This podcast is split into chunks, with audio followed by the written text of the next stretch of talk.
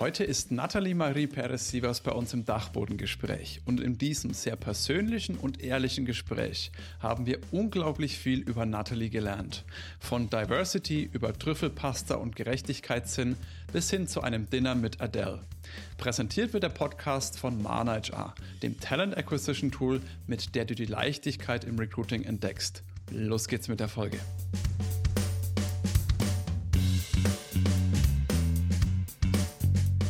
Hi und herzlich willkommen zum ersten Dachbodengespräch. Manu, wir fiebern ja hinter den Kulissen. Und für uns ist es jetzt keine Neuigkeit mehr, sondern eigentlich schon ein langes Projekt. Äh, ich bin echt richtig happy, dass es jetzt endlich mal so weit ist, weil ich glaube, das ist jeder, der irgendeine Feier plant oder auf einen neuen Kinofilm wartet, der will einfach loslegen, der will den Film sehen. Und so geht's uns ja eigentlich schon, ich würde sagen, mindestens ein halbes Jahr, wo wir schon ein bisschen hinter den Kulissen da rumwerkeln. Bist auch happy, dass es losgeht, oder? Auf jeden Fall. Äh, ich freue mich schon sehr, sehr lange. Tatsächlich auch auf dieses Gespräch heute. Äh, deswegen, da ich habe jetzt auch heute überschaubar viel gearbeitet.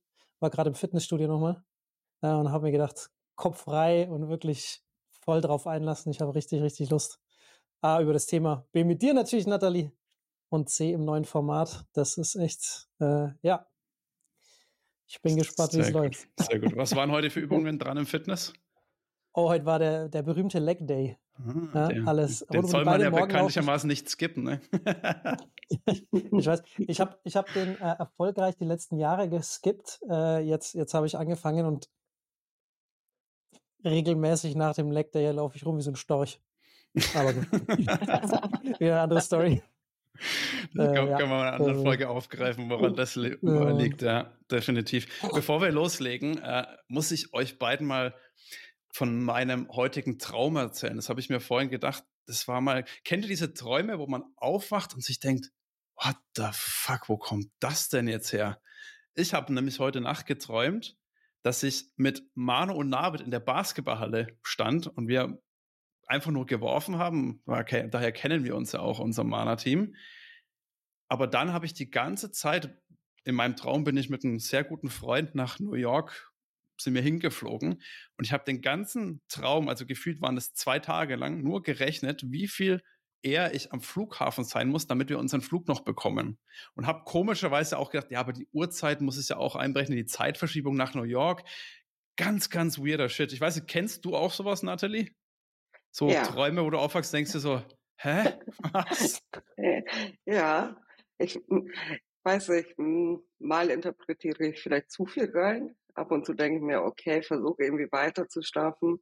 Ja, ich kenne sie. Ich versuche oft so die, die Brücke zum Alltag zu schlagen und frage mich dann, okay, welche Verbindung zieht das? Warum um, ja, umtreibt es mich gerade mein Träumen und warum werde ich es auch nicht los? Ne? Das sind ja auch ab und zu Träume. Mhm. Ähm, da hat man so das Gefühl, okay, ich möchte raus hier, aber man kommt gar nicht raus. So, und dann mhm. landet man in diesem Rabbit Hole der Story und ja, erlebt die, die wildesten Sachen kenne ich. Ja, das, das, das, stimmt, wo man raus will. Ich will eigentlich aufwachen, aber es geht auch nicht so wirklich ganz. Das meinst du, oder? Ja, absolut. sind ja. dann so miese Träume. Schöne Träume, die, da kann man gerne länger drin verweilen, aber irgendwie so die Träume, die einen berühren oder die einen auch traurig machen. Ne? Da denke ich mir, okay, raus hier. Und irgendwie bleibt man dann doch drin und erlebt diese Geschichte weiter. Ja, definitiv. Natalie, schön, dass du heute zu Gast bist und die erste Person bist, die mit uns unser neues äh, Format einweiht. Und ich kann mir ehrlich gesagt auch keine bessere Person vorstellen, um das zu machen. Ich sage dir auch warum. Das ist kein, äh, nicht nur irgendwelche Blumen, die ich dir überreiche, sondern es hat auch einen Grund, weil auch für uns ein neues dieses Format. Und ich bin mir sicher, dass wir da an der einen oder anderen Stelle auch ein bisschen improvisieren müssen, um mal das Schlagwort direkt zu nennen. Und da, ja, vielleicht gehen wir da später nochmal drauf ein, da bist du ja, das übst du regelmäßig, das Thema Improvisieren. Vielleicht können wir da später auch nochmal drüber sprechen. Und deswegen dachte ich mir, perfekt, weil auch wenn du mal irgendwas komisches oder nicht ganz so nach Plan läuft, bist du die beste Person, weil du kannst damit super umgehen. Starten wir doch direkt mal mit der ersten, dem ersten Bereich, wo wir uns vorgenommen haben. Das Thema Quick Fire Questions. Also die Fragen, kurze Frage, schnelle Antwort um Bin einfach gespannt. mal dich, dich als Person oder den, den Namen äh, von dir kennen ja sehr, sehr viele, dass man die Person dahinter noch mal ein Stück weit besser kennenlernen kann. Mir ist direkt jetzt, weil wir durch das Thema Traum, ist mir direkt nochmal eine eingefallen. Was war denn der letzte richtig coole Traum, den du hattest? Ähm, tatsächlich gar nicht so lang her. Das war ein Urlaub. Bin auch eher, vielleicht, vielleicht wäre das auch eine Frage, die, die nachgelagert kommt. Ich schieße aber einfach schon mal damit raus. Ich bin eher so ein, so ein Wassermensch, Wasser und Sommer. Und das war so ein ausgiebiger Urlaub am Wasser. Ich mag auch einfach nur entspannen, gar nicht viel Action. Und was ich im Urlaub cool finde, ist irgendwie so ein kühles Getränk. Und daran kann ich mich erinnern, dass ich mit einem kühlen Getränk auf so einer, so einer Liege einfach gechillt habe und, und so das Wasser, einfach nur mir das Wasser angeschaut habe. Das, das beruhigt mich sehr. Ja. Das klingt auch für mich verlockend. Ich glaube, Manu, hm. kühles Getränk äh, am Strand oder so, bist du auch dabei, oder?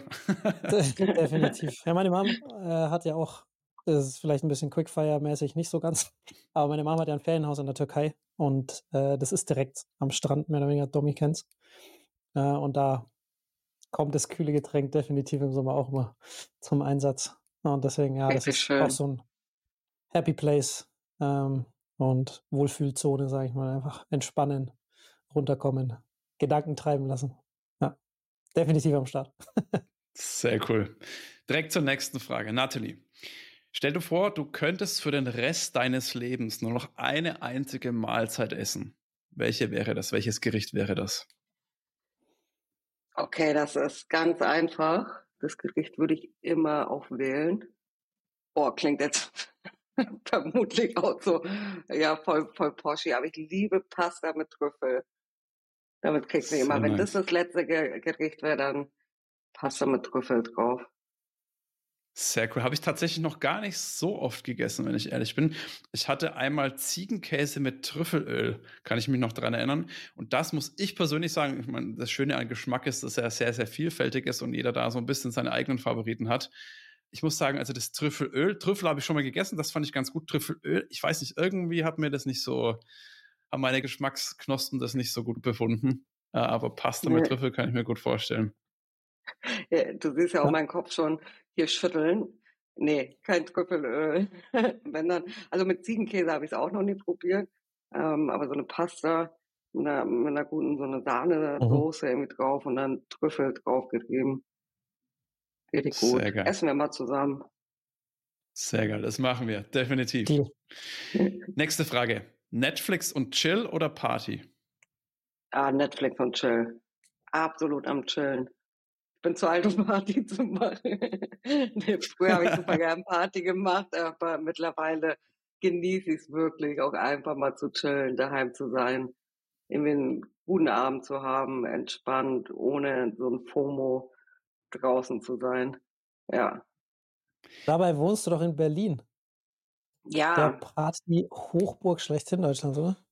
Absolut. Und man mag auch meinen, wenn man hier lebt, ist man andauernd im Berghain und Co. Ähm, ich ich habe es aber auch ähm, genug genossen, als ich hergezogen bin. Ähm, einige Clubs ausprobiert. Ich war schon echt auch lange nicht mehr so wirklich feiern. Es ist eher zu, zu Chillabenden auch mit Freunden geworden. Ne? Sei es auch bei uns daheim. Ich mag tatsächlich auch Gesellschaftsspiele. Da werde ich auch sehr mhm. competitive. Also das ist auch schon dann so mit so ein bisschen Ansage hinter, irgendwie so Siedlerrunden zu spielen. Und ja, einfach einen entspannten Abend machen. Bist du dann auch so jemand, der dann, sag mal so, also ich erlebe das, ich bin auch sehr, sehr competitive, wie du es beschreibst, und ich mag es auch bei Spielen und ich nehme da auch keine Rücksicht, weil das meine Frau zum Beispiel ist, da möchte ich auch gewinnen. Auch mit meinen Nichten fällt es mir manchmal schwer, dann doch mal zu sagen, hey, okay, die Kleine ist halt erst fünf, vielleicht solltest sie doch mal gewinnen lassen. Geht es dir da auch so oder wie, wie, wie competitive bist du da? Sorry, dass ich lache, ich bin sehr competitive. Also meine Freundin und ich, wir sind seit zehn Jahren zusammen. Ey, da kennen wir beide auch nichts, ne? So, die, die innige Beziehung, das ist, das ist absolut depriorisiert. Da geht es um Gewinn. Und ich musste, ich muss echt auch lachen. Der Neffe meiner Freundin war mal zu Besuch. Ich glaube, da war der Kleine auch fünf oder sechs. Und dann haben wir hier Mario Kart gespielt auf der Konsole. Bin richtig mhm. fertig gemacht und ich dann noch so, ja, und der ist in so einem Alter, der ist richtig ausgerastet. nee, da kenne ich nicht. Ähm, keine Rücksicht. Das muss man ja, ja auch lernen. Also ist, ich finde, das gehört auch dazu, dass man lernt, okay, äh, nur weil ich jetzt irgendwie klein bin, ähm, gewinne ich andauernd. ich glaube, das ist auch irgendwie, um jetzt mein, mein Handeln zu rechtfertigen, ist es auch, glaube ich, gut, dass Kinder nicht immer gewinnen. Auf jeden Fall, ich bin da voll an deiner Seite. Also das, das muss man, ja. muss man Kindern schon auch beibringen, dass sie verlieren müssen. Ja. Oder? Ja. Oder dass man sich halt auch mal anstrengen muss, um was zu bekommen. Weil ich glaube, wenn man das nur in so einer Wattebausch dann ist das bis zu einem gewissen Alter cool. Aber irgendwann kommt halt die, das echte Leben und da ist es halt mal so, dass wenn du dich halt nicht anstrengst oder dann auch mal mit Rückschlägen umgehen müssen, aber gesagt auch mal ein bisschen was machen, wenn man sagt, hey, cool, Mario Kart, ich kenne das auch noch, ich habe früher auch dann oft verloren. Dann kann man sagen, okay, scheiß Spiel, ich spiele es nie wieder oder ich setze mich hin und ich spiele abends und heimlich und das nächste Mal, pass auf, dann ziehe ich dich ab. Und dann sage ich, yeah. ja, deswegen, ja. ich glaube, dass das ganz cool ist, ja. Perfekt. Nächste Frage. Du hast jetzt gerade schon gesagt, dass du auch ganz gerne mal eine Party daheim mit Freunden schmeißt. Jetzt klammern wir mal die Freunde aus und du schmeißt eine Dinnerparty mit drei Gästen. Tot oder lebendig, mhm. völlig egal. Mit wem würdest du gerne mal zu Abend essen? Oh, eine sehr gute Frage. Mit wem würde ich mal gerne zu Abend essen? Ich glaube, ich würde mal mit dem Habeck, den würde ich gerne, den Robert Habeck einladen. Um einfach mal zu verstehen, wie, wie kann er wie, wie schafft er das weiterhin so stabil zu bleiben in dieser Konstellation? Ähm, die Merkel würde ich vermutlich auch mal einladen wollen. Und wen lade ich mir noch dazu ein? Hm. Ich glaube, um, um die Runde ein bisschen so abzurunden, würde ich, ich gucke ja auch gerne Trash-TV. Ich hätte nicht eine Person, aber irgendwie so eine Person aus dem Trash-TV-Kosmos. Vielleicht würde ich die Merkel auch nochmal austauschen ja, ich würde Merkel austauschen. Weil sonst zwei Personen aus der Politik, das wäre zu einseitig. Vielleicht mhm. eher so divers. Hm. Ich würde mir Adele einladen wollen, als Musikerin. Was? Trash-TV. Oh, da gibt es so ein paar. Ich glaube, diesen Calvin würde ich einladen. Ich weiß nicht, okay. ob er euch was sagt, aber Leute, die Leute, die Trash gucken, die, die, die, kennen den. Und ich glaube, das wäre eine interessante Kombi. Wenn man mal so verschiedenste Personen, die vermutlich so gar nichts miteinander zu tun haben, an den Tisch bringen. Also Politik, allein die Kombination Politik und Trash-TV ist, glaube ich, immer eine spannende Sache. Da kommt auf jeden Fall was Interessantes raus. Nee, Trash, also Camp oder wo aus welchem Trash-Format. Also ich muss sagen, ich werde ab und zu dazu eingeladen, nenne ich es jetzt mal, Schrägstrich mhm. gezwungen von meiner Liebsten, da auch mal ein bisschen Trash. Aber der sagt mir nichts. Wo, wo ist der her? Ja, so, so fing das bei mir auch an. und jetzt mag ich es sehr. Erst habe ich es nur geduldet und jetzt bin ich drin. Ach hey, jetzt ähm, verrate ich ganz schön viel. Ich gucke alles. Are You the One, Dschungelcamp, Love Island, also und ich glaube so aus diesem Temptation Island so aus diesen Formaten ist er, er bekannt. Ja. Der, der hüpft ah, okay. so in ziemlich vielen rum. das ist aber auch so ein Trend, ne, dass da jeder, also manchmal erkenne ich die Leute auch wieder, auch wenn ich teilweise jetzt wie jetzt mit dem Namen, vielleicht würde ich ihn auch erkennen, mag ich gar nicht ausschließen, aber die drehen ja dann ihre Runden durch alle Formate mittlerweile. Das ist auf jeden Fall auffällig. Absolut. Mhm. Also deine Liebste wird ihn kennen. Frag mal ja. nach Calvin, die wird ihn kennen. Die fangen meistens so in einem Format an und dann springen sie und ja, und irgendwie, also ich, Früher fand ich es ganz komisch, aber irgendwie finde ich es ganz gut, weil es ist so, man muss nicht nachdenken, ne? Man guckt sich so ein Trash einfach an oder ja, Trash ist ja auch fies, ja, schon fieses Wording, ne? Reality TV, wie man es auch nennen mag. Mhm. Und für mhm. mich ist es einfach so ein Berieseln lassen. Das mal so Kopf ausschalten, mal ja, berieseln lassen. Ich glaube, das tut auch manchmal einfach ganz gut. Äh, und da muss man jetzt auch nicht ich glaube, wenn man jetzt den ganzen Tag schauen und nichts anderes machen würde, ich glaube, dann weiß nicht, ob man dann schon teilweise ein bisschen abstumpft in der Hinsicht. Vermutlich. Aber was sagst du denn dann zu den zwei Bachelors? das habe ich nur noch mitbekommen. Ich habe es echt gesagt nicht geguckt, oder ich musste es noch nicht gucken. Äh, aber was sagst du denn dazu? Noch nicht geschaut. Also ich okay. habe es wohl mitbekommen in der Werbung, aber noch nicht reingeschaut. Wunderbar. Wenn du da mal nicht Trash-TV schaust, weiß ich ja, dass du ganz gerne Longboard fährst. Das hast du ja auch, das ein oder andere Mal habe ich es bei dir, als wir einen Call schon mal hatten, auch schon mal im Hintergrund gesehen. Was war denn die längste Strecke, die du je auf dem Longboard zurückgelegt hast? Nicht lang. Leider nicht lang. ich wohne hier in der Nähe eines Parks, dem, dem Mauerpark, und der mhm. ist richtig schön geteert. Ähm, es gibt ja verschiedene Longboards, ne? Wenn man irgendwie so downhill fahren möchte und, und irgendwie schnell, das bin ich absolut nicht. Ich bin eher gemütlich, äh, bin auch echt lang nicht mehr gefahren. Die stehen hier rum. Und ich habe, meine Freundin hat schon zu mir gesagt, hey, willst du nicht mal verkaufen? Ich habe gesagt, auf gar keinen Fall. Diesen Sommer fahre ich wieder. Deswegen würde ich jetzt lügen. Also mein Zukunfts-Ich würde super gerne sagen, so und so lang.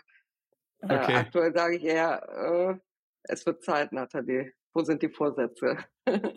ja, also das mit dem das Longboard, wenn du bei mir durch mein BMX austauschst, dann glaube ich, kann ich dir selber antworten. Sonst seit Jahren nicht mehr gefahren und jedes Jahr denke ich mir, dieses Jahr wieder. danach denke ich mir, hätte ich es doch verkaufen sollen, dieses Jahr schon. Ich bin mal gespannt, wann ich da mal wieder vorankomme, meine Believe, Baby. Äh, meine Vorsätze in die Tat um, um, um zu münzen. Ich würde sagen, eine Abschlussfrage würde ich gerne noch machen zu der Quick Fire Questions Runde. Was ist denn dein absoluter Lieblingsspot in Berlin? Mhm. Oh, es gibt ein paar schöne Spots, aber so einer mit der Lieblingspot, sage ich mal, die ich gerne mag, sind am Holzmarkt. Ähm, ich ich mhm. weiß nicht, ob ihr es kennt, direkt an der Spree, da kann man einfach, ja, der, der Manu kennt da kann man einfach schön entspannen. Das ist eine, eine größere Anlage, man kann sich dort einfach gemütlich machen, Getränk kaufen, es gibt viele verschiedene Sitzgelegenheiten ab und zu. Also es ist halt echt ein mega Areal. Ne? Im Winter hat man dann auch irgendwie einen Weihnachtsmarkt drauf, verschiedene Veranstaltungen, die stattfinden. Das ist so mit einer der Lieblingsspots, würde ich sagen. Ja. Sehr cool. Sagt mir noch gar nichts. Manu, du warst du dann schon dort? Ja, ja. Äh, vorletztes Jahr im Oktober. Ähm, da waren wir in Berlin und da waren wir auch am Holzmarkt. Und das war echt cool. Da haben sie auch ganz gute, ganz gutes Essen. Ne? Also die Pizza war da ja. ziemlich gut, fand ich. Ja. Äh, also Holzofen und unkompliziert, wenn da jetzt dann, gibt, gibt auch fancy hier mit Birne und die sind auch ganz geil, ne? Aber die war simple, easy und das, das mag ich dann schon auch sehr. Und die war echt gut, muss ich sagen. Also, ähm, ja. ja. Und Flair natürlich mega war ein DJ, glaube ich, da. Es war Richtung Abend dann. Äh, und natürlich im äh, Oktober wird es schon ein bisschen früher dunkel. Also oh. da war dann, ich glaube, um 10 machen die aber dicht dann, ne? Oh, ich weiß gar nicht. Wir haben es ja vorhin gehabt zwischen ausgehen oder ähm, eher daheim sein. Ja. Ich bin dann auch eher tagsüber dort, was ich oft mit meiner mhm. Freundin mache, ja. im Sommer mit, mit dem Rad einfach durch die Gegend düsen, da vielleicht einen kurzen Stop einlegen, Abstecher, ja. bisschen entspannen und dann, dann weiter. Ähm, ja. Von daher kann ich gar nicht sagen, wie lange es aufhat. Hm, vielleicht Aber das ist richtig so cool, also ist das ja auch. Ja. ja. Das ist richtig cooler Spot, ja. Und auch also, größer als man denkt, also verwinkelt und geht dann auch so runter zum, zum Wasser und so. Und da sind dann so kleine Wege, immer wieder Sitzgelegenheiten, echt cool. Also ja. jeder, der in Berlin mal ist zu Besuch oder da wohnt äh, und noch nicht dort war, empfehlenswert. Zum Holzmarkt. und Dominik, du sagst Bescheid, dann gehen wir da mal gemeinsam hin. Holzmarkt und Genau, es ist, ist, auf, ist, auf, meiner äh, Berlin-Bucketlist schon draufgeschrieben jetzt auf jeden Fall. Sehr, sehr cool. Ich freue mich vor allem auch immer neue Orte zu entdecken. Ich finde das schön, wenn man in, in, Städte auch kommt, die man schon gesehen hat, aber trotzdem immer noch was Neues zu entdecken hat. Das ist auch einer der Gründe, warum bei mir meine absolute Lieblingsstadt London ist. Äh, da habe ich nämlich genau dasselbe. Ich entdecke immer wieder was Neues, es gibt immer was Neues. Und ich denke, dass Berlin da eine ähnliche Stadt ist, die so, sich so stark verändert also im positiven Sinne, wo es immer wieder neue Sachen gibt, irgendwas Neues zu machen. Und sau cool, habe ich wieder was Nächstes Absolut. für den nächsten Trip. Auf jeden Fall schon ein To-Do. Du hast es gerade gesagt, Nathalie, dass du, als du nach Berlin gezogen bist, bist du dann ursprünglich gar nicht aus Berlin oder wo kommst du ursprünglich her? Nee, ich bin nicht aus Berlin. Ich hoffe, das hört man auch raus. Also nichts gegen die BerlinerInnen, sondern ja, weil ich doch aus, aus, aus Norddeutschland gut, komme. Gut nochmal ergänzt. nee, ich, ich finde das gut. Ich mag auch Dialekte. Ich mag super gern hören. Ähm, bei mir schlägt aber ein sehr, sehr nordisches Herz. Ich bin in Venezuela aufgewachsen. Mit sieben Jahren sind wir dann, oder als ich sieben Jahre alt war, gemeinsam mit meiner Familie nach Kiel gezogen. Das ist der Geburtsort meiner Mutter und deswegen, ja, finde ich es auch schön, Kind der Küste zu sein und hoffe, dieses Norddeutsche noch so ein bisschen, zumindest im Dialekt, ein bisschen beibehalten zu haben. Wie war es denn dort aufzuwachsen äh, in Kiel oder in Norddeutschland? Wie hat dir das gefallen? Ja, wir hatten es ja schon zum Einstieg, so das Thema Wasser. Ich glaube, ich bin äh, dem Wasser verbunden. Sorry, weil ich ja einfach in der Nähe der, der Küste des Meeres groß geworden bin. Ähm, im, Im Gegensatz zu meiner Freundin, die aus dem Süden kommt und so die Berge kennt, die ist äh, dann eher mehr für, für Wandern, was ich auch schön finde. Hm, wie war es dort aufzuwachsen? Also, was ich entspannt fand, ist immer dieses, okay, man hat irgendwie hm, Feierabend, wollte ich sagen, nee, Schulschluss ja eher, ist ja kein Feierabend. und dann, dann trifft man sich, äh, hängt irgendwie gemeinsam am Strand ab. Das war so 10, 15 Minuten von mir mit, mit dem Rad entfernt. Oh, hm, nice. Ja, Kiel generell auch überschaubar. Also wie, wie bin ich groß geworden oder was habe ich so mitgenommen? Eher auch ein bisschen das Gelassene so als ich nach Berlin gezogen bin und vermutlich hat mich das auch so ein bisschen vereinnahmt, so dieses hektische, schnelle, so das war ich aus, mhm. aus Kiel gar nicht gewohnt. Irgendwie an der Rolltreppe, dass jemand an einem vorbeigeht oder so, wo man rechts steht und links rauschen Leute an einem, das kannte ich am Anfang gar nicht und das habe ich mir natürlich jetzt auch angewöhnt. Ne? So am Anfang, ich nach Berlin gezogen bin, stand ich vermutlich so in der Mitte und gut beiseite gerumst oder habe recht schnell gemerkt, ich muss mal zur Seite gehen. das sind ja so Sachen, die man dann äh, sehr schnell adaptiert und übernimmt. Ja, ich würde sagen, Kiel ist äh, gut gewesen, um aufzuwachsen. Ähm, irgendwann habe ich aber dann doch das Gefühl gehabt, oh, es, es geht mehr. Ich möchte irgendwie eine größere Stadt, mehr kulturelle Vielfalt haben. Ähm, ja, oder generell auch Vielfalt an, an Angeboten. Ne? nicht nur, nicht nur Party, sondern generell an Angeboten, die so eine große Stadt bieten kann. Und ja, vor 14 Jahren hat es mich dann nach Berlin getrieben. Okay. Vermisst das wäre äh, meine, meine Frage gewesen, ja. auch, äh, wann du dann nach Berlin gegangen bist. Ja, vor 14 Jahren. Das, okay. Cool. Vermisst du dann so, sag ich mal, du hast es ja gerade schon beschrieben, in Berlin ist da mal auf der Rolltreppe hektisch, es ist natürlich viel los, was auch so eine Großstadt mit sich bringt. Vermisst du dann ab und zu auch, sag ich mal, das eher entspanntere, ein bisschen mehr Küste, mehr entschleunigte Leben oder sagst du, nee, das ist genau meine Welt? Ähm, ja, ich vermisse es schon. Ich kann es mir aber nicht vorstellen, wieder in eine, eine kleinere Stadt zu ziehen, zumindest Stand jetzt. Das Schöne ist ja, dass meine Familie im Norden lebt, ähm, viele gute Freundinnen und so weiter, dass ich dadurch ja nicht den Bezug verloren habe und, und immer mal wieder im Norden auch bin, mich auch so erden kann. Ich finde zum Beispiel schön, wenn ich irgendwie in der Heimat ankomme und erstmal, also wenn es im Sommer ist, zum Strand fahren, Schuhe ausziehen, Socken aus und dann einfach mal durch, durch den ähm, der Sand so zu stapfen und sich mal so ein bisschen zu erden und einfach mal so das Rauschen, das Meeresrauschen wahrzunehmen. Ähm, für so einen kurzen Urlaub immer mal wieder da sein, ja. Auf lange Sicht nein. Und also ich glaube, man gewöhnt sich auch in, bei so einer Großstadt auch ein bisschen an das Trubelige und habe doch mit dem Kiez, in dem ich lebe, es auch durchaus ruhig. Ne? Ich, ich wohne ja im Prenzlauer Berg, das ist jetzt nicht keine Partyhochburg. Mhm. Ähm, auch hier kann man es ein bisschen ruhiger haben, wohl wissen, dass das nicht im Vergleich steht wie zu, zu einer kleineren Stadt. Ja, Absolut. Du hast, wir hatten in unserem Vorgespräch, hatten wir ja erklärt, was das mit dem Dachbodengespräch auf sich hat.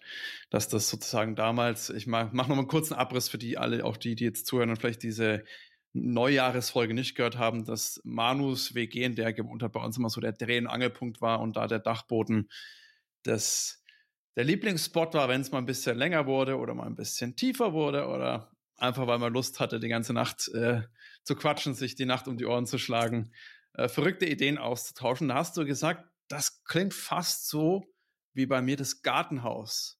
Kannst du ja. dazu noch ein bisschen was erzählen? Was ist denn das Gartenhaus? ja, da, dazu kann ich einiges sagen.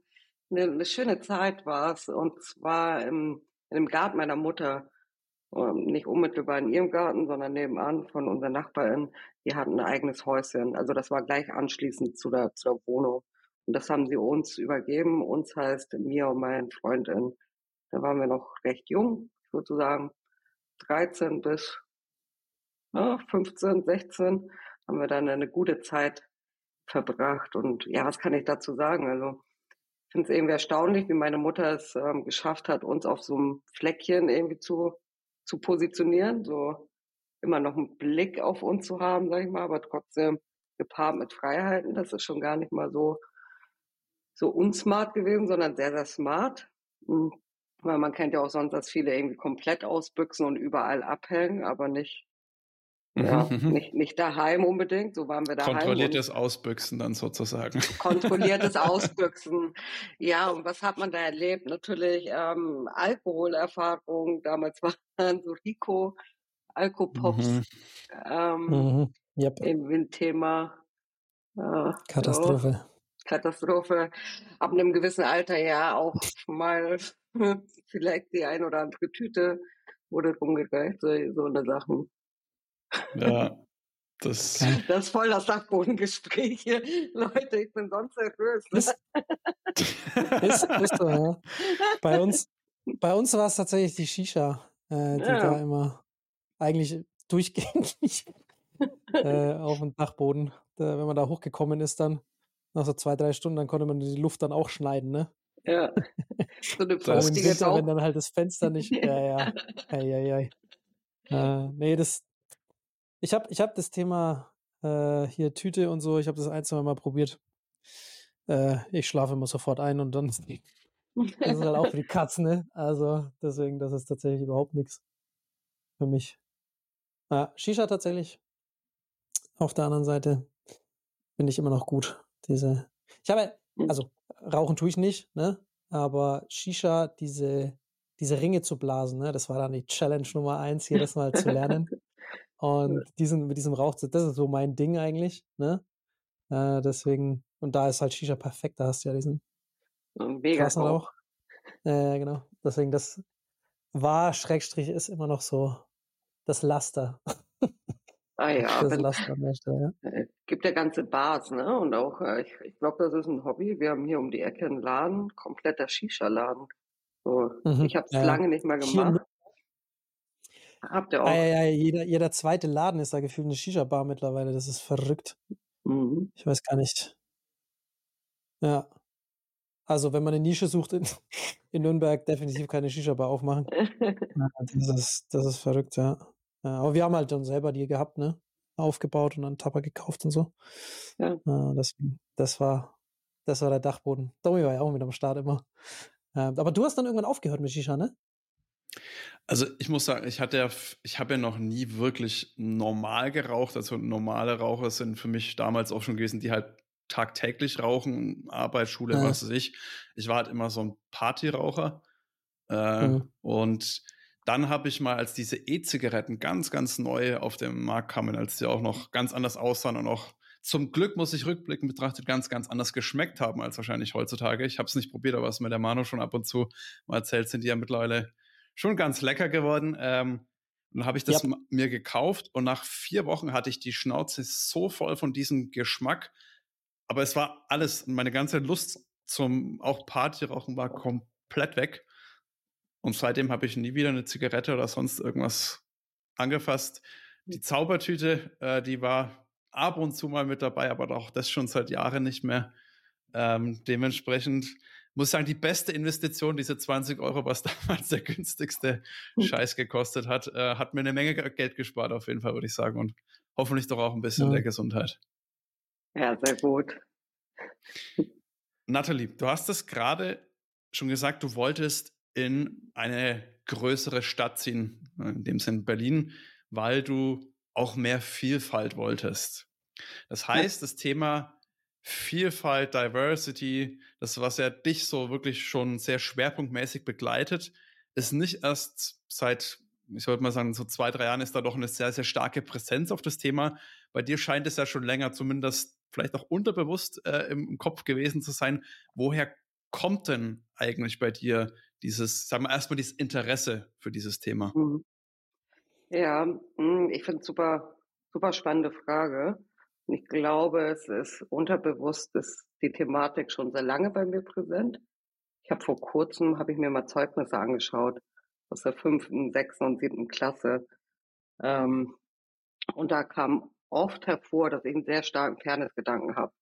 So, das war schon mhm. immer bei mir gegeben. Und auch wenn ich so an die Schulzeit zurückdenke, es war schon immer sehr, sehr präsent bei mir. Heißt, wenn ich irgendwie mitbekommen habe, dass jemand vermeintlich Stärkeres auf jemand vermeintlich Schwächeres raufgeht, ähm, also jetzt nicht raufgehen im Sinne von Gewalt, sondern auch ne, sich, sich einfach irgendwie auch verbal unpassend äußert, bin ich immer dazwischen gegangen.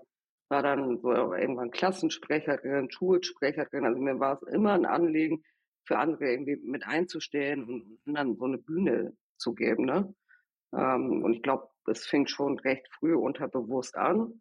Ich hatte immer einen, und habe jetzt noch einen sehr diversen Freundinnenkreis. Ähm, also irgendwann hat es sich ja dann auch zu einer Berufung manifestiert, ne? Dass mhm. ich Trainings gebe, Consultings und so weiter und so fort. Ich glaube, das ist aber so die Kombination aus vielen verschiedenen Erfahrungen, ähm, die ich selbst gesammelt habe in meinem Leben. Also einmal so das Thema in Venezuela aufgewachsen, ähm, dann nach Deutschland gekommen mit sieben Jahren. Dann habe ich auch erst angefangen, Deutsch zu sprechen. Ne? Ich bin nicht mhm. bilingual mhm. von Anfang an groß geworden, sondern habe dann eine komplett neue Sprache gelernt. Ich habe mein Studium nie beendet. So jetzt kann ich darüber sprechen und halte ja auch Vorträge. Ähm, erst vor kurzem auch, wie du im Interview glänzt und dir dabei selbst treu bleibst. Mittlerweile ist mir das völlig egal und ich stehe drüber. Aber so vor 14, 15 Jahren hat das schon sehr stark an mir genagt, ne? Weil ich so, mhm. so Selbstzweifel hatte, dann natürlich auch so ein gewisser Druck, auch irgendwie von der Familie und so weiter, ne? Also, und irgendwie so das Gefühl zu haben, boah, wirst du überhaupt irgendwann mal was packen? Wirst du, wie wird es denn beruflich bestimmt sein? Also eine Ausbildung hatte ich abgeschlossen, aber halt nachgelagert das Studium nicht. Ja, deswegen sage ich immer so ein, ein Herz für ja, StudienabbrecherInnen. Dann, ich mhm. bin queer, also ich habe eine Freundin, so, ja, den Bezug zu, zu meiner sexuellen Orientierung hatte ich dann so mit 17, 16, 17. Ich glaube, das sind so verschiedene Puzzleteile, die sich irgendwann gefügt haben, weswegen ich gesagt habe, okay, Diversity, Equity and Inclusion ist mir wichtig. Ähm, Ob es damals so der Auslöser war, um nach Berlin zu kommen, weiß ich nicht. Ich glaube, damals war es eher sehr spontan. Also ich habe es auch nicht lange geplant. Ich habe da ähm, schon als Freelancerin war ich tätig, also bevor ich in eine Festanstellung ging, habe ich früher ähm, schon als Freelancerin gearbeitet in verschiedenen Projekten als Projektmanagerin. Und es hat sich tatsächlich durch einen Zufall ergeben. Jemand, den ich mal auf einem Projekt kennengelernt habe, da, damals gab es noch Facebook, ne? der hatte da gepostet, naja, ich werde ich werd irgendwie ähm, nach Australien gehen, irgendwie Work and Travel und sein WG-Zimmer würde freier werden, auf den jemand Lust hätte. Und so habe ich super spontan entschieden, war gar nicht so von langer Hand geplant oder mit irgendeinem Job oder einer Liebe oder sonst was verbunden, sondern ja, Kiel ist irgendwie langweilig, ich möchte raus. Klingt auf jeden Fall gut und ich glaube, das ist auch was, man vielen Leuten raten sollte, auch einfach Sachen mal zu machen und nicht alles tot zu denken, weil ich glaube, da steht man sich dann oft selbst im Weg und an einer anderen Stelle bereut man das dann auch. Ich würde gerne noch mal kurz, du hast es beschrieben, dass du da eine Phase hattest, wo das mit dem Studium und so ein bisschen mit dem ganzen Thema Selbstzweifel. Wie bist du denn da damals, ich weiß nicht, rauskommen klingt immer so negativ, oder wie hast du denn diese Hürde dann damals gemeistert? Wie bist du das Ganze angegangen? Ja, guter Punkt. Hm, wie habe ich es gemeistert? Also ich bin tatsächlich dann ja so von Freelancing-Job zum nächsten irgendwie reingerutscht. Was ja schon monetär habe ich schon, schon, ja, also Geld habe ich verdient, aber es war halt immer noch ohne Studienabschluss. Und da bin ich irgendwann ja in das ähm, Thema People and Culture reingerutscht. Es war ja eigentlich ein Projekt von drei oder vier Monaten. Und aus dem Projekt ähm, wurde eine feste Zusammenarbeit, weil die Agentur, also namens Profiflitzer, ähm, da habe ich als Freelancerin gestartet. Den hat es getaugt in der Zusammenarbeit, mir auch. Das war dann auch so ein Zeitpunkt, wo es mit meiner Freundin fester wurde, wo ich nicht das Gefühl hatte, oh, ich habe Lust, irgendwie überall und nirgends unterwegs zu sein als Freelancerin. Und dann, ja, habe ich mich weiterentwickelt, ne? Schulung, Meetups, Networkings und ähm, also inhaltlich, fachlich weiterentwickelt, als Person weiterentwickelt und dann so von Stelle zu Stelle hat man dann oder habe ich dann auch diese Selbstzweifel so abgestriffen und dann auch gemerkt, so okay, hm, Studium ist irgendwie nicht alles. Ja, und ähm, je mehr man sich selbst irgendwie behauptet, sag ich mal, oder ich mich für mich oder das Gefühl hatte, dass ich mich behauptet habe, habe ich es kom komplett, bin ich losgeworden und manifestieren solche Glaubenssätze nicht mehr. Und das war vermutlich auch eines der Gründe, warum ähm, ich dann im Recruiting irgendwann angefangen habe zu schauen, okay, wie können wir irgendwie auch Prozesse gestalten, ähm, dass sie auf Chancengerechtigkeit einzahlen. Wie können wir mal weg von dem, naja, du brauchst irgendwie ein Studium, du brauchst das, sondern mehr auf Kompetenzen schauen. Ich glaube, damit hängt vieles zusammen. Du hast jetzt gerade das als Abstreifen äh, mhm. beschrieben. Mhm. Äh, sorry, dass ich da nochmal einhake. Ich, mich interessiert das aber tatsächlich und ich glaube auch, dass diese Situation, natürlich jetzt nicht eins zu eins, aber auch wenn wir sprechen über das Thema Diversity, dass es viele Leute gibt, die einer Gruppe, sage ich jetzt mal, zugehören, die jetzt nicht das Luxus hat, alle, alle Joker, sage ich mal, in der Lotterie des Lebens äh, anfangen an zu bekommen, die vielleicht ähnliche Gedanken haben, die denken, boah, ich bin dieses und jenes, Selbstzweifel, kriege ich das hin? Und das heißt ja nicht, dass dein Weg der goldene Weg für alle ist, aber was hast du denn vielleicht so als Inspiration gemacht? Wie, wie, wie konntest du das überhaupt abstreifen? Weil das ist, glaube ich, ja der schwierigste Punkt, das dann zu sagen, okay, it is what it is, pro Backen ja. zusammen und auf geht's.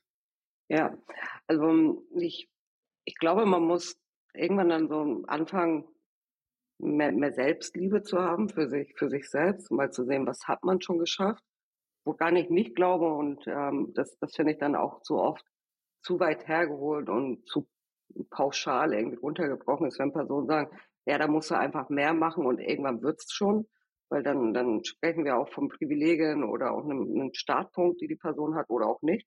So, dann, dann haben einige es halt schwerer. Ähm, also was empowernd ist, ist auch zu schauen, okay, wie, wie kann ich ein Netzwerk um mich herum aufbauen? Ne? Wie kann ich schaffen, äh, das Know-how, was ich habe, wahrzunehmen? Wie kann ich es vor allem schaffen, ähm, einen Fuß in die Tür bei einer Firma zu bekommen, die das sieht? So, jetzt, jetzt öffnen sich ja auch immer mehr Firmen, auch für QuereinsteigerInnen oder auch vielleicht, dass sie jetzt heutzutage heißt es ja auch super spannend, wenn jemand nicht den geradlinigsten Lebenslauf haben. So, und dann zu schauen, okay, wie, wie finde ich genau so eine Firma? Und ähm, Firmen, die das nicht sehen, die sind für mich auch noch sehr oldschool in ihrem Gedanken oder auch im Recruiting, also sich das so leisten zu können und auch sehr starr irgendwie nur, nur so auf Studienabschluss oder so zu schauen, wo sie meiner Meinung nach nicht nötig sind. Hm. Gibt durchaus Jobs, wo, wo ich es nötig finde. Irgendwie, ich möchte von Ärztinnen behandelt werden, die, die bestenfalls auch ein Medizinstudium haben. Das steht außer Frage, ja. Äh, ne, ich will das jetzt hier auch nicht so pauschal irgendwie sagen, so, hm, Studium muss man nicht haben. Kommt halt immer darauf an. Äh, Arzt, weiß ich auch nicht, ob das ja. dann zuvor Metzger gewesen, jetzt Arzt. ja, das hm, das wäre schwierig. Also ich glaube, um auf deine Frage zurückzukommen, es ist um ähm, auf, auf sich zu vertrauen, ähm, nicht loszulassen und zu schauen, dass man sich mit den richtigen Personen umgibt. Sei es im Freundinnenkreis oder auch im, im beruflichen Kontext ähm, die das sehen, ne? die das Know-how oder das Talent sehen, vielleicht auch Lust haben zu investieren. Ich meine, ja, wenn, wenn vielleicht ähm, an dem einen oder anderen fachlichen Know-how irgendwie fehlt, so what? So, wenn, wenn man dann eine Firma erwischt, die sagt, yo, dafür bringst du aber die Potenziale mit oder das Know-how, ähm, wir finanzieren dir das oder das, dann, dann klappt das. Also ich glaube einfach, Selbstliebe, ähm, mit guten Menschen umgeben sein und zu schauen, dass man eine Firma findet, die, die über Lippenbekenntnisse hinaus Personen fordern und fördern möchte. Das ist ja auch gar nicht so einfach tatsächlich, äh, das zu enttarnen, ob es nur ein Lippenbekenntnis oder ja, gelebte Wahrheit ist. Dementsprechend, ja, ist auf jeden Fall eine große Challenge. Jetzt ist ja seit einigen Jahren das Thema Diversity doch sehr, sehr stark im Fokus. Äh, also auch das ganze Thema LGBTQIA. Bitte entschuldige, wenn ich dann nicht, äh, falls ich da irgendwas vergessen habe. Ich meine das nicht despektierlich. Aber auch das ist auch natürlich eine Entwicklung, wo man sagen muss, das ist schon rasant schnell, was es da mittlerweile alles gibt. Und teilweise äh, kommt man da gar nicht mehr hinterher. Ich bin auch ein Mensch, der versucht nicht zu viel Nachrichten und mich mit sagen wir, Medien extern, sondern wenn dann mehr gezielt Sachen zu suchen. Wie nimmst denn du dieses ganze Thema aktuell wahr? Findest du, das geht in eine gute Richtung? Ist das vielleicht auch zu viel Aufmerksamkeit und Fokus an den falschen Enden? Wie nimmst du denn das Thema aktuell wahr? Mm, ähm, ja, gibt natürlich verschiedene Ebenen oder Blickpunkte, die wir oder Blickrichtungen, die wir einnehmen können. Ich finde es erstmal sehr, sehr wichtig und richtig, dass verschiedene Themen angegangen werden. Erstmal auf gesellschaftlicher Ebene ähm, zu betrachten oder auf Organisationsebene. Gesellschaftlich passiert einfach sehr, sehr viel. Auch wir entwickeln uns weiter als Gesellschaft. Sprache entwickelt sich anders. Ich würde lügen, wenn ich sagen würde, ich habe früher nicht über vermeintliche Witze in Anführungsstrichen nicht gelacht. So eine Awareness hatte ich einfach noch nicht. Und ich finde es super spannend und schön zu sehen, wie ähm, viele junge Menschen, zumindest die, die ich kennenlerne, auch da will ich sie nicht alle in eine Schublade stecken, aber die, die ich kennenlerne, zum Beispiel ähm, Nichten oder mein eigener kleiner Bruder, ich, ich habe zwei, der, der jüngste ist 23, wenn ich sehe, mit welcher Awareness sie groß werden oder wie sie auch einfach ähm, sich politisch engagieren, dann eine Weitsicht haben, Wissen haben und so weiter und so fort. Das hatte ich zum Beispiel nicht und ich glaube, vieles ist einfach getrieben durch die Gesellschaft, einfach so der, der Wandel, der passiert, ähm, wo, wo früher vermeintliche Witze, also mal ganz klar ausgesprochen Sexismus irgendwie noch geduldet worden ist, ist es heutzutage einfach nicht mehr so sehr geduldet. Wohlwissend, dass es immer noch Komiker in Anführungsstrichen gibt, die damit ganze ähm, Hallen irgendwie füllen. Also ich finde es schön, dass ja auf viele Themen einfach im Blick geworfen wird. Ähm, Vielleicht ein ganz spannendes Thema, bevor, bevor du weitersprichst, ist das Thema Comedy und äh, an, angeschnitten. Das ist ja immer eine heiß diskutierte Sache. Da gibt es ja, egal um welches Thema es geht, und wenn es um 9-11 gibt, gibt es ja da auch Komiker, die da Witze drüber machen. Wie siehst du das, wenn gerade Comedians sich solchen Themen und vielleicht auch dem Thema Diversity und vielleicht auch den, den Challenges oder den, den Gaps, die wir noch zu schließen haben, äh, darüber so ein bisschen Witz machen. Findest du es positiv, negativ? Was, was geht dir da durch den Kopf, wenn du sowas hörst? äh, ja, nee, ich finde es nicht, nicht positiv. Ähm, klar, wir reden über Kunstfreiheit und so weiter und so fort, Meinungsfreiheit. Ähm, ich finde, es hat allerdings auch Grenzen und wenn wir uns weiterentwickeln wollen, dann, dann sollten wir tunlichst ähm, alle Formen der Diskriminierung vermeiden und nicht reproduzieren und ähm, irgendwie so ein Deckmantelwitz drüber, drüber stülpen. Ähm, wohlwissen, dass ich, und ich habe es euch auch gesagt, dass ich mir auch mittlerweile irgendwie Musik reinziehe, bei der ich denke, hm, weiß ich auch nicht, ob das alles so politisch korrekt ist, was ich mir da gebe. Ich glaube, man muss für sich einfach für sich ausloten, wie, wie sehr habe ich da einen differenzierten Blick drauf und, und weiß, dass das ähm, irgendwie auch nicht so gelebt wird von Künstlern. Es gibt aber vermeintliche KünstlerInnen, bei denen sage ich, okay, das ist einfach drüber, ne? Also Musikbranche mhm. und Co. wissen wir, eine Person ist für mich ganz klar ein Täter. Ähm, jetzt mit einem neuen Song und einem ähm, Video rauszukommen, ähm, bei denen Frauen vergewaltigt werden, finde ich einfach drüber und das ist für mich dann auch. Okay, habe ich noch äh, gar nicht mitbekommen. Kann, kann ja. man den Namen nennen oder werden wir da verklagt? Weiß ich nicht. Schreibe ich euch. Okay, okay. Kann ja jeder da mal googeln. Äh, ist ja. sicherlich in den Medien wahrscheinlich sehr präsent, wenn das was ist. Sagt mir gar nichts tatsächlich. Ja, also ja, das ist für mich dann halt drüber. Ich, ich persönlich finde es nicht lustig und ähm, ich, ich denke mir, ja, Personen müssen einfach mit den Konsequenzen leben. Die Meinungsfreiheit ist da. Wenn jemand sich so äußern möchte, go for it. Ähm, für mich gibt es absolute Grenzen. Ähm, die möchte ich als Person nicht überschreiten. Sie sind verletzend, sie können retraumatisierend für Personen sein. Ich selbst lerne ja auch täglich, ne? Und deswegen fand ich es ähm, vorhin ja auch so schön. Ich meine, du bist ja auch vorsichtig reingegangen und hast gesagt, oh, jetzt habe ich vielleicht die Begrifflichkeit nicht richtig genannt. Du hast sie richtig genannt. Es, es geht gar nicht darum, perfekt zu sein, sondern einfach zu schauen, okay, wie können wir einfach miteinander gestalten, ähm, sodass sich jede Person gewertschätzt fühlt, sodass wir von einem inklusiven Miteinander sprechen. Und das wünsche ich mir einfach, ne, dass Personen dann ein bisschen feinfühliger ab und zu miteinander umgehen und schauen, okay, ähm, nur weil es für mich gerade ein Witz ist, ist es vielleicht für die Person gegenüber alles andere als, als witzig. Wünschst du dir eine bessere Bewerbungsqualität? Damit bist du nicht alleine.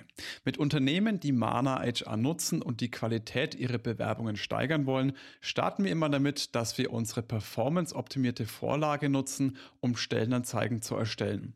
Anschließend passen wir das Bewerbungsformular auf die jeweilige Kandidatenzielgruppe an und stellen sicher, dass die BewerberInnen sich einfach und schnell bei euch bewerben können. Diese Stellenanzeigen posten wir dann mit vollautomatisierten Kampagnen in Social Media und auf verschiedenen Jobplattformen Plattformen, um die größte Reichweite zu bekommen und sowohl aktiv als auch passiv suchende Kandidatinnen zu erreichen. Anschließend schauen wir uns im Analytics Dashboard an, welche Kanäle am besten performt haben. Dort siehst du neben einer Vielzahl von KPIs vor allem, wie die Bewerbungsqualität der einzelnen Kanäle ist, damit du strategisch die Kanäle nutzen kannst, die euch die besten Bewerbungen bringen. Klingt nach einem guten Plan für dich? Dann schau jetzt auf mana-hr.de Link findest du auch in den Show Notes und erfahre mehr über die Möglichkeiten, die Mana HR für deine Talent Acquisition bietet. Bei dem Thema, also Diversity, ich habe es ja schon gesagt, ist, äh, ich finde es mega, dass wir da mit dir mal auch drüber sprechen können. Ähm, du bist da Expertin äh, und ich definitiv nicht. ähm, was ich mich, also die, die Frage, die ich mir immer stelle und die ähm, oder die häufig gestellt wird, auch dann, um das Thema vielleicht so ein bisschen abzuwerten, ist, warum ist das jetzt wichtig? Ne? Wa wa hm. warum? Wa warum brauchen wir das? Warum müssen wir darüber reden? Warum muss das auch so groß sein? Kann man das nicht anders machen und so? Ähm, wie, und da wollte ich, wollte ich dich mal fragen, wie gehst du mit solchen Fragen dann um, wenn die dich erreichen, die dann auch mhm. eben den gewissen Twist haben, um das vielleicht ein bisschen abzuwerten, herunterzuwerten, ne, auch abzutun. Was ist da deine, deine Antwort drauf in diesem, auf, auf so eine Frage? Ja, das wurde mir vor nicht allzu langer Zeit mal in einem Training, wurde mir genau diese Frage gestellt und da habe ich die Frage auch ähm, zurückgegeben. Also ich wurde gefragt, warum ist Diversity eigentlich wichtig? Das ist doch gerade so ein Hype und so weiter und so fort. Und da habe ich gesagt, naja, ich kann euch sagen, warum es für mich wichtig ist, warum Menschenrechte für mich wichtig sind. Ich kann euch auch super gern sagen, ähm, welche Vorteile Unternehmen daraus ziehen. Äh, Blick auf Wirtschaftlichkeit, auf Innovation und so weiter. Aber ich habe gesagt, ich bin nicht dafür da, um jemand anderem diese Wichtigkeit aufzustülpen. Ne? So, ich finde, mhm. Äh, also warum ist es per se wichtig, um es einfach mal, mal runterzubrechen? Wir sprechen über Menschenrechte. So, ich finde, jede Person, unabhängig ihres Alters, ihres Aussehens, der Herkunft, sexuelle Orientierung und so weiter und so fort, sollte erstmal selbiges Recht haben. So, das ist auch in unseren Grundgesetzen verankert. Wir reden vom AGG und so weiter und so fort. Nur wenn wir einen, einen Blick auf Organisationen reinwerfen oder in unsere Gesellschaft, dann wird es einfach nicht so gelebt, wie unsere Gesetze es äh, und uns vielleicht auch ähm, vorgeben. Ne? Also es gibt ja immer ähm, Möglichkeiten, dem zu entkommen. Natürlich wird niemand sagen, wir stellen diese Person nicht ein, weil das ist eine alleinerziehende Frau und wir gehen jetzt davon aus, Kind wird öfter krank. So, das sind ja so ähm, Standardgedanken, die viele Hiring ManagerInnen vielleicht haben, aber ja nie so vielleicht, also ich habe sie auch schon tatsächlich mal gehört, so, ich würde lügen, wenn ich sagen würde, ich habe solche Sätze noch nie gehört. Oder so Stereotypisierung wie eine Frau im Sales passt ja auch nicht, die ist nicht durchsetzungsstark. Ähm, mhm. Alles schon mal irgendwie gehört. Und ähm, natürlich würde niemand aufgrund dessen eine Ablage tätigen, aber es werden Strukturen geschaffen, äh, bei denen andere Personen benachteiligt werden. Und ich glaube, warum ist es wichtig, darauf einen Blick zu werfen? Ähm, also weil es einfach, weil wir uns um Menschenrechte drehen und ähm, wenn man noch so einen eigennützigen Blick drauf haben möchte, weil es früher oder später uns alle erwischt, egal wie privilegiert wir sind, spätestens im Alter und Co. Und ich bin so groß geworden, dass meine Mutter gesagt hat, hey, behandle andere Menschen doch mal so, wie du irgendwie auch selbst behandelt werden möchtest. Und, und wer bin ich, mich über andere zu stellen? Und, und das passiert ja. in unserem System, ne? Also. Ja, du hast, du hast da einen Punkt gesagt, den, auf den ich gleich nochmal eingehen würde mit den Strukturen, dass wir Strukturen schaffen in dem Bereich. Ähm, also ich, ich habe mir die Frage schon ein paar Mal gestellt und ich, alles, was du gesagt hast, 100 Prozent unterschreibe ich. Ich finde, dass wir jetzt gerade in, in so einer Phase sind, so, so spreche ich dann mit Leuten drüber, ne, wenn, wenn irgendwie das Thema aufkommt, wobei das ja auch fast schon wieder ein Tabuthema ist, ne, was mhm. auch schon mhm. wieder schwierig ist, aber wenn ich das gefragt werde, ich habe es mich, wie gesagt, selber häufig gefragt, muss das, muss das jetzt sein und warum muss das sein und so. Ich glaube, wir sind in einer Phase, wo sehr viel Polarisierung ist und hm. fast schon Radikalisierung in verschiedenen Bereichen. Man muss da nur einmal über den großen Teich drüber gucken. Äh, da ist, sind die Fronten stark verhärtet. Und Diversity, das Thema, das Thema an sich, Diversity, dass man viele unterschiedliche Blickwinkel, dass es eben Kontext ist wichtig, in, in welchem ich was sage. Ne? Die Nuancen, das, es ist nie schwarz-weiß, es ist immer irgendwo zwischendrin. Mal in die eine, mal in die andere Richtung. Und Diversity ist so ein bisschen die Verkörperung von dem, wo wir uns, glaube ich, ein bisschen mehr hinentwickeln einfach müssen. Es, wir können nicht mehr in Einsen und Nullen denken. Wenn man jetzt in die IT geht, da kommen jetzt Quantencomputer, da driften wir jetzt nicht hin ab. Aber in unserer Gesellschaft, wir sind einfach, wir sind sehr bunt. Menschen sind eben nicht alle gleich. Wir sind alle gleich berechtigt. Ist auch so eine Unterscheidung. Ne? Wir sind nicht gleich, wir sind alle unterschiedlich und das liebe ich. Ich, ich, ich liebe und ich finde, wir sollten da einfach mehr drauf schauen, auch um es zu genießen. Auch um Menschen, die halt anders sind. Ich, ich liebe Menschen, ist mein, Domi weiß es, ist gerade so mein, mein Lieblingsthema, ja, dass ich einfach, ich, ich liebe es, mich mit unterschiedlichsten Menschen auseinanderzusetzen und ich bin hier der sowas von äh, weiß, Mann, hetero, so das ultimative äh, Feindbild hier an der Stelle sozusagen, ne? Nein. Also das, nicht Feind. Okay, lass uns da mal kurz reingehen. Ja, da habe ich so ein paar Impulse. Also Diversity ist Gesetz, ne? Da, da bin ich voll bei dir. Das ist einfach ein Fakt. So, wenn wir mal schauen, und ich, ich würde jetzt lügen, ich glaube 20, 25 Prozent äh, aller Personen in Deutschland haben einen Migrationshintergrund.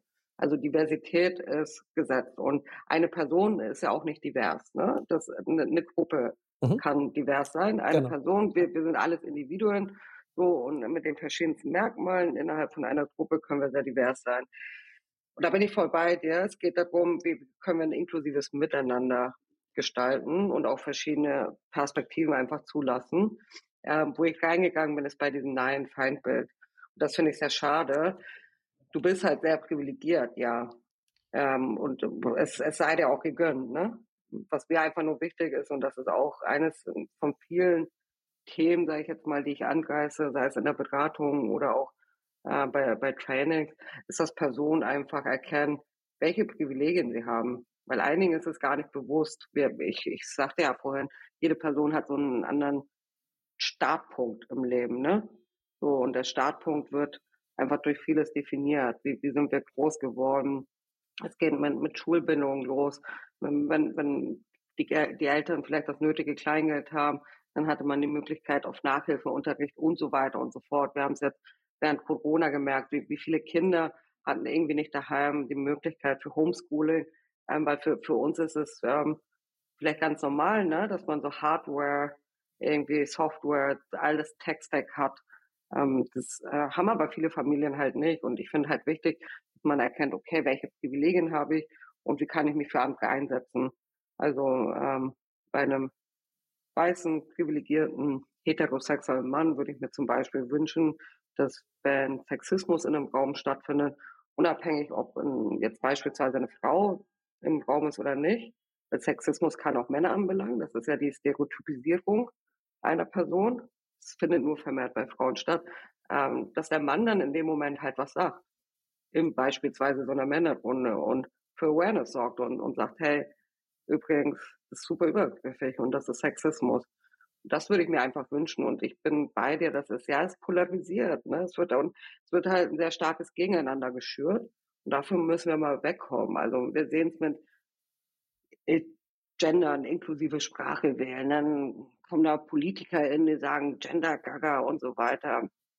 Mir ist es völlig egal, ob jemand gendert oder nicht. Ich persönlich würde es schön finden, wenn es jemand aber nicht macht, go for it. Ich ernähre mich auch vegetarisch, meine Freundin nicht. Trotzdem lieben wir uns und sie kann Fleisch nicht mehr essen, ohne äh, dass ich da irgendwie äh, abwertende Blicke oder Sprüche drüber werfe. Ich glaube, dass durch diese Polar Polarisierung ähm, zu starkes Gegeneinander geschürt wird, anstatt zu schauen, können wir einfach Brücken bauen, wie können wir uns austauschen, wie, wie können wir in den Dialog kommen. Ne? Das, das fehlt mir voll. Und dass du da jetzt so reingesprungen bist, ich habe dieses Wort bewusst gesagt, Feindbild, dass du da direkt reingesprungen bist, mega gut, mega, mega gut. Äh, sollte sich auch deine, deine Ausführungen jetzt. Ich ich nehme das nämlich auch, diese Polarisierung, haben wir gerade gesagt, ne? gerade in diesem Bereich sehr, sehr stark wahr. Mhm. Da ist wirklich, wie du es gerade gesagt hast, ich wollte nicht alles wiederholen, ne? aber dieses Gegeneinander und das, wie siehst du das? Vielleicht in der Frage äh, umformuliert. Wie nimmst du diese, du hast auch gesagt, dass du das stark spürst oder dass du mhm. spürst, mhm. diese Polarisierung oder diese, dieses Gegeneinander. Äh, nimmst du das auch so wahr, beziehungsweise wenn, wie stehst du dazu, wie, ja? Ja, ich nehme es ganz, ganz stark wahr äh, und versuche einfach nicht, äh, mich, mich mit da hinreißen zu lassen. Ich nehme es mhm. auch sehr stark in, in Trainings beispielsweise wahr, indem ich Räume öffne, wo, wo wir genau diese Brücke schlagen, wo vielleicht ähm, Personen in einem Training dabei sind, ähm, die schon gewisses Know-how haben oder Wissensstand zu dem Thema, die sehr aware sind und Personen, die damit noch nie in Berührung gekommen sind. Und da finde ich es wichtig, mhm. ähm, Dialoge zu schaffen, auch zu verstehen, warum. Also ich gehe mal sehr wohlwollend von Personen aus. Natürlich gibt es Menschen, die alles andere als wohlwollend sind. Das ist für mich aber eher ein sehr kleiner Teil der Menschen. Ich bin eher äh, Menschen gegenüber sehr positiv eingestimmt und, und dass sie dass ihre Aktionen oft sehr wohlwollend gemeint sind. Auch vermeintliche Witze oder Aussagen, worüber sie nicht nachgedacht haben. Und dann gibt es natürlich verschiedene Wege, um in Reaktion zu gehen oder eine Resonanz zu geben. So, ich habe einen Weg, in dem ich einfach von oben herab irgendwie judge, böse reagiere, belernt bin. So, da, da kommen wir doch noch nie in einen Diskurs oder in einen Austausch. Oder ich habe die Möglichkeit, ähm, versuchen, die Perspektive der Person, die mir gegenübersteht, einzunehmen. Und ich versuche eher Zweiteres. Und solche Räume versuche ich auch zu öffnen, indem man voneinander lernt, indem Personen irgendwie auch mal fühlen, wirklich, ähm, warum können solche Aussagen verletzend sein? Warum finde ich es unschön, wenn das Zweite, was ich gefragt werde, ist, naja, woher kommst du denn eigentlich? Wenn man es irgendwie im Laufe eines Gesprächs oder eines Kennenlernens dann fragt, voll okay, aber wenn man so einen zweiten Satz sagt, dann wird mir ja. gespiegelt, du bist anders, du, du kommst nicht von hier, so, ne? Und, und das finde ich einfach wichtig, so wiederzugeben. Mhm. Diese Räume schaffen, ne? Mhm. Oder diese, diesen Diskurs erschaffen. Ja. Äh, fördern, ja. Ja. Äh, wie, also eine, eine, diese Polarisierung ist das eine, was ich, was ich wahrnehme. Das zweite, wo, wo ich dich mal fragen wollte, ist, dass viele von diesen Unterhaltungen, gerade von polarisierten Menschen, mhm. die entweder auf der einen oder auf der anderen Seite stehen, aber sehr, sehr leidenschaftlich, nennen wir es mal so, ähm, die reden gar nicht mehr so sehr um das Thema, mhm. über das Thema, sondern da geht es mehr um wie andere Leute darüber reden. Also, um es mal ein bisschen konkreter zu formulieren, wenn, mhm. wenn man jetzt sagt, okay, ich bin hier der, der ich, ich hasse das alles, ne? Gender-Wahnsinn, Gender-Gaga und was es da alles für Zeug gibt, ne? De, diese Menschen, die machen meine Kinder kaputt. Ja, die, die, das ist ein Angriff auf meine Kinder, das ist die An, An Angriff auf die Sexualität meiner Kinder und so weiter. Ne? Da geht es ja nicht mehr um die Sache an sich, sondern da geht es um was da, die, die Bewegung oder diese Dynamik, die das angenommen, weißt du, was ich meine? Also ja. es geht nicht mehr um, um Diversity oder um, um Equality oder wie auch immer, sondern es geht um diese, die greifen meine Kinder an. Weißt du, was ich meine? Ja, ich, ich, ich glaube, da wird ganz viel mit Ängsten gespielt. Also wenn wir es jetzt politisch sehen, dann ähm, wird, wird ganz viel mit Ängsten gespielt und mh, hm, Themen in den Vordergrund gerückt, die vor zehn Jahren gar nicht so präsent waren. Also jetzt zum Beispiel Rainbow Flag, ne? Das ist ja jetzt nicht erst mhm. seit neuestem für die, für die queere Community irgendwie präsent. Ähm, nur irgendwie in den letzten Jahren oder was irgendwie letztes Jahr passiert ist, dass Flaggen abgenommen worden sind, irgendwie verbrannt worden sind oder so. Das, das nimmt eine Dynamik an, mhm. ähm, die, die mich natürlich auch beängstigt, ähm, die man durchaus, wie du gesagt hast, über einen großen Teich auch beobachten kann. Ähm, oder auch so das Thema Transfeindlichkeit. Hm, das sind schon bestimmte Menschen am Werk, um genau diesen Hass zu schüren. Und ich glaube, uns täte es allen gut, ähm, wie, wie Dominik es vielleicht auch macht, bewusst mal zu schauen, okay, welche Medien konsumiere ich, was mache ich hier eigentlich, wofür stehe ich und woher kommt dieser vermeintliche Hass oder diese Abwehrhaltung. Also für was ist das denn eine Reaktion, ne? Und da können wir uns ja über, über viele Themen austauschen. Schutzsuchende Menschen, die hierher kommen, ähm, weil, sie, weil sie fliehen, weil Kriege in ihrem Land sind, sie verfolgt werden, sie ihre Sexualität nicht ausleben dürfen, warum auch immer sie herkommen, schutzsuchend sind.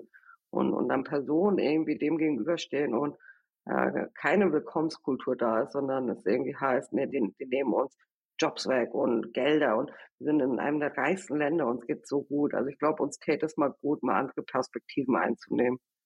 Und nicht Versuchst du das dann auch mit diesen, wenn du auf so eine Person triffst oder wenn dich, ähm, mhm. ja, wenn du, ne, versuchst du dann diese, diesen Perspektivenwechsel ja. dann auch anzustoßen? Wie, und wie machst du das?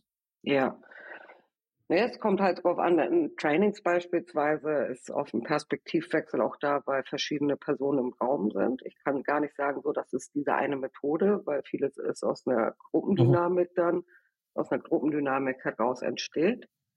Ähm, schon beim Intro ist mir wichtig, wenn ich so bespreche oder sage so, hey, das sind so meine Guidelines für Konversation, für das Miteinander, da hole ich mir schon mal ein Commitment ein. Ne?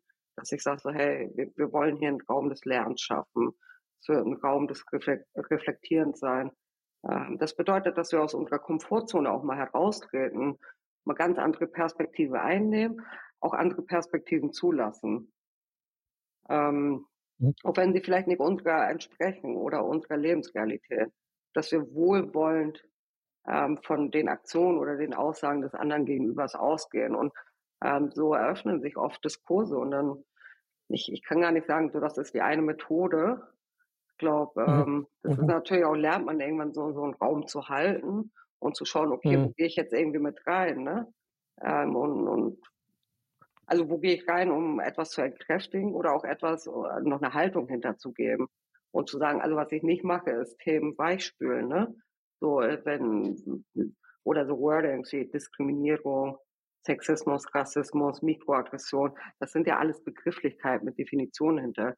Die werde ich jetzt nicht weichspülen oder irgendwie umbenennen, um's, um eine Komfortzone draus zu machen, weil Reflexion tut auch ab und zu weh und das ist auch ähm, wichtig, das, das zuzulassen. Ne? Und, und ich glaube, äh, diese ja. Mischung macht's dann aus, ne? ähm, Personen dahin zu bekommen, dass sie schaffen, äh, zu reflektieren. Und ähm, da habe ich dann schon viel mit erreicht, wenn, wenn wir das okay. schaffen.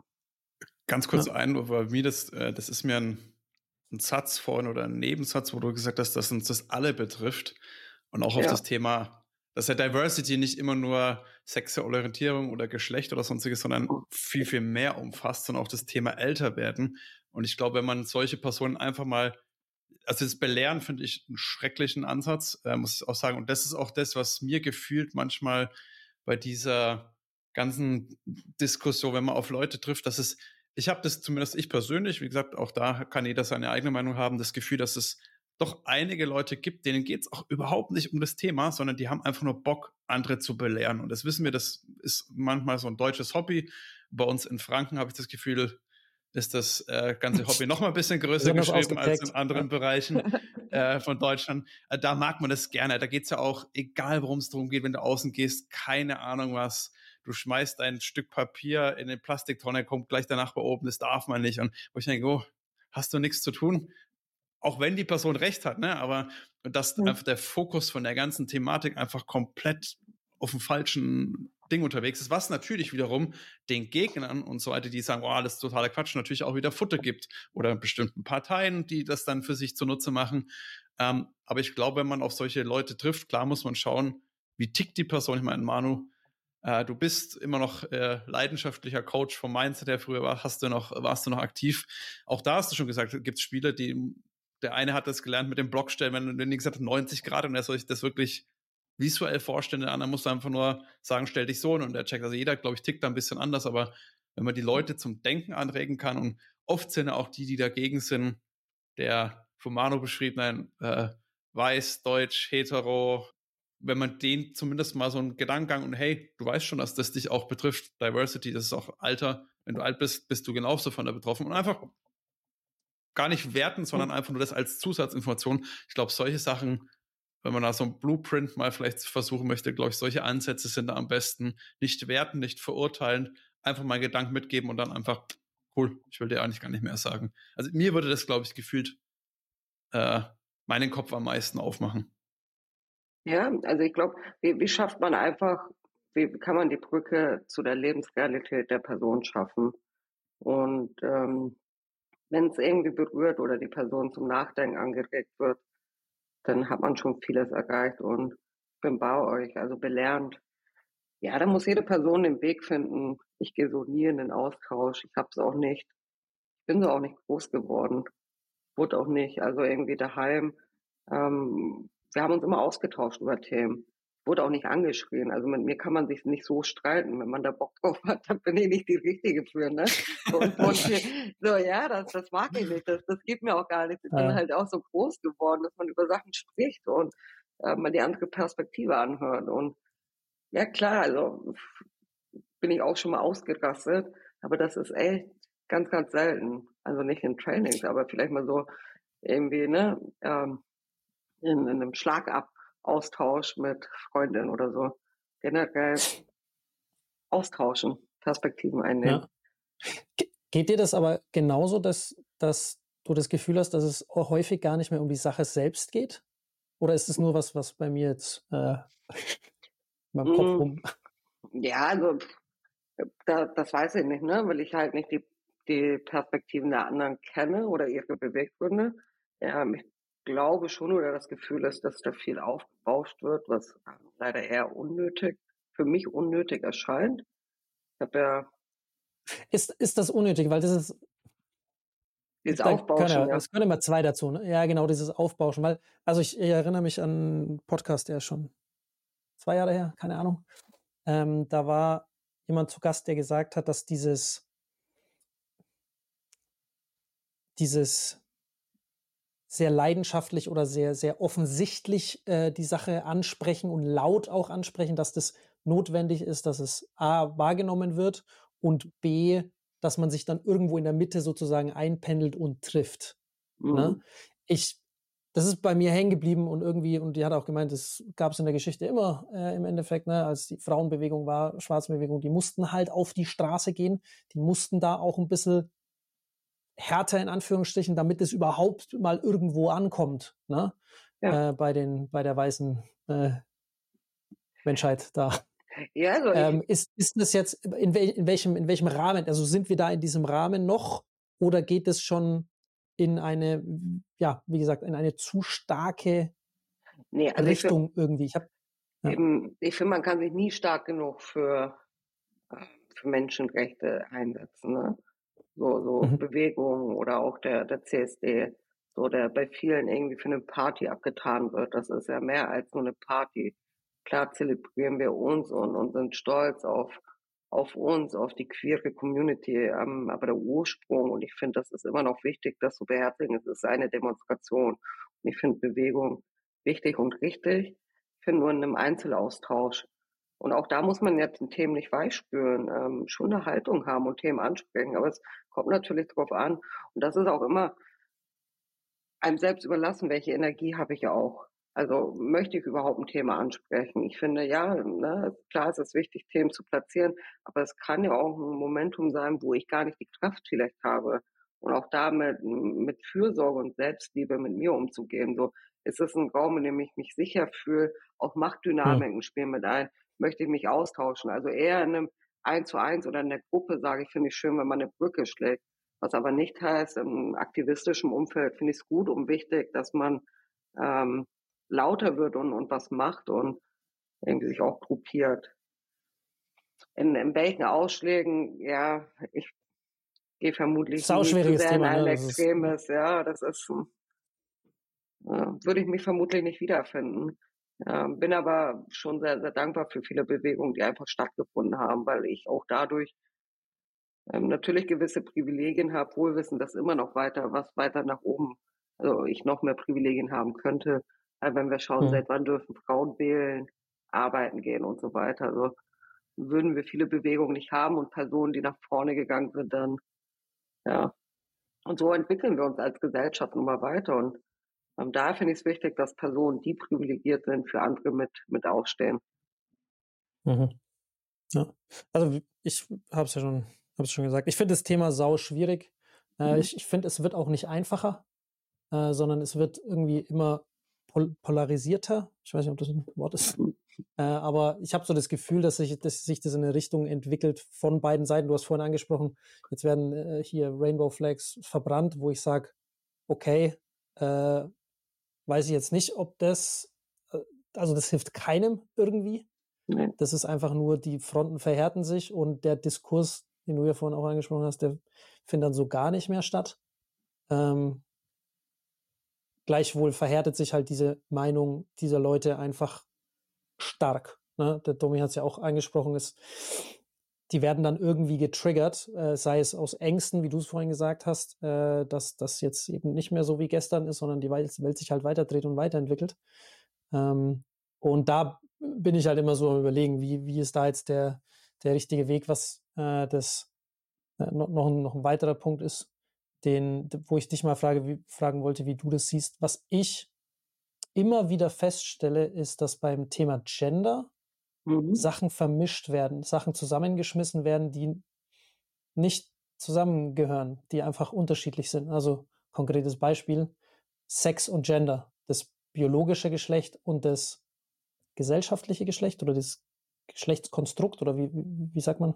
Die, die Identität, die man sich selbst zuweist. Ne? Also weil man kann ja ein biologisches Geschlecht vielleicht ähm, Frau, ne? irgendwie beim, ja. Mein, mein, Sex ist äh, Frau, ich ähm, fühle mich aber nicht in einem binären System wohl, weil auch so sind wir ähm, sozialisiert worden in einem binären System. Mann, Frauen, es gibt ja Personen, die sagen, nee, ich bin, ich bin nicht die non-binary. Ähm, ja. Also ich fühle genau. mich und, weder, ich würde weder sagen Frau noch Mann oder ich bin beides, ne? Mhm, äh. Da gibt's jetzt, da sind wir wieder auf einer Spanne unterwegs, ne? Das ist nicht ja. schwarz-weiß, sondern halt, ist, ja, irgendwo bewegen wir uns äh, halt zwischendrin auf dieser Identität. Und da habe ich manchmal, ich, da wollte ich dich fragen, ob das, äh, ob du das genauso wahrnimmst, dass da Leute Sachen miteinander ins, ins selbe vermischen, was, mhm. also das gleichstellen sozusagen und dann sagen, okay, aber das ist so, weil, und dann reden sie aber über das andere Thema. Ne? Also. Ja, ich, ich glaube, das ist einfach auch viel aus Unwissenheit. Und bei Personen, also man muss ja schauen, wie, wie sind wir groß geworden. Ne? Das ist, sind ja dann jetzt auch so Muster, die man durchbricht und wo, wo viele Personen Absolut. vielleicht auch gedanklich nicht mitkommen. Absolut. Also ja, wo zum Beispiel ich glaube, das hatte ich auch mal irgendwo erwähnt auf LinkedIn, da hat eine Firma gesagt, wir sind voll happy, denn es gibt jetzt kostenlos ähm, ja, Periode Hygieneartikel bei uns auf Frauentoiletten. Da habe ich gesagt, finde ich mhm. richtig schön. Schaut aber mal, dass sie auch auf Herrentoiletten sind, ähm, weil es menstruierende Personen gibt. Und das äh, mhm. können auch Personen sein, ähm, die, die sich als Mann identifizieren.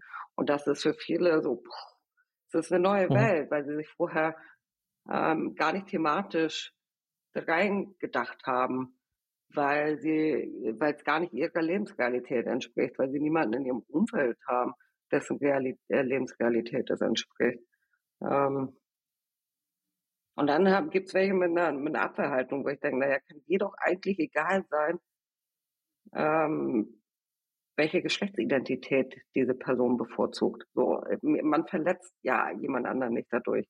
Genauso wie es jemand anderen ja egal sein kann, ob homosexuelle Menschen heiraten.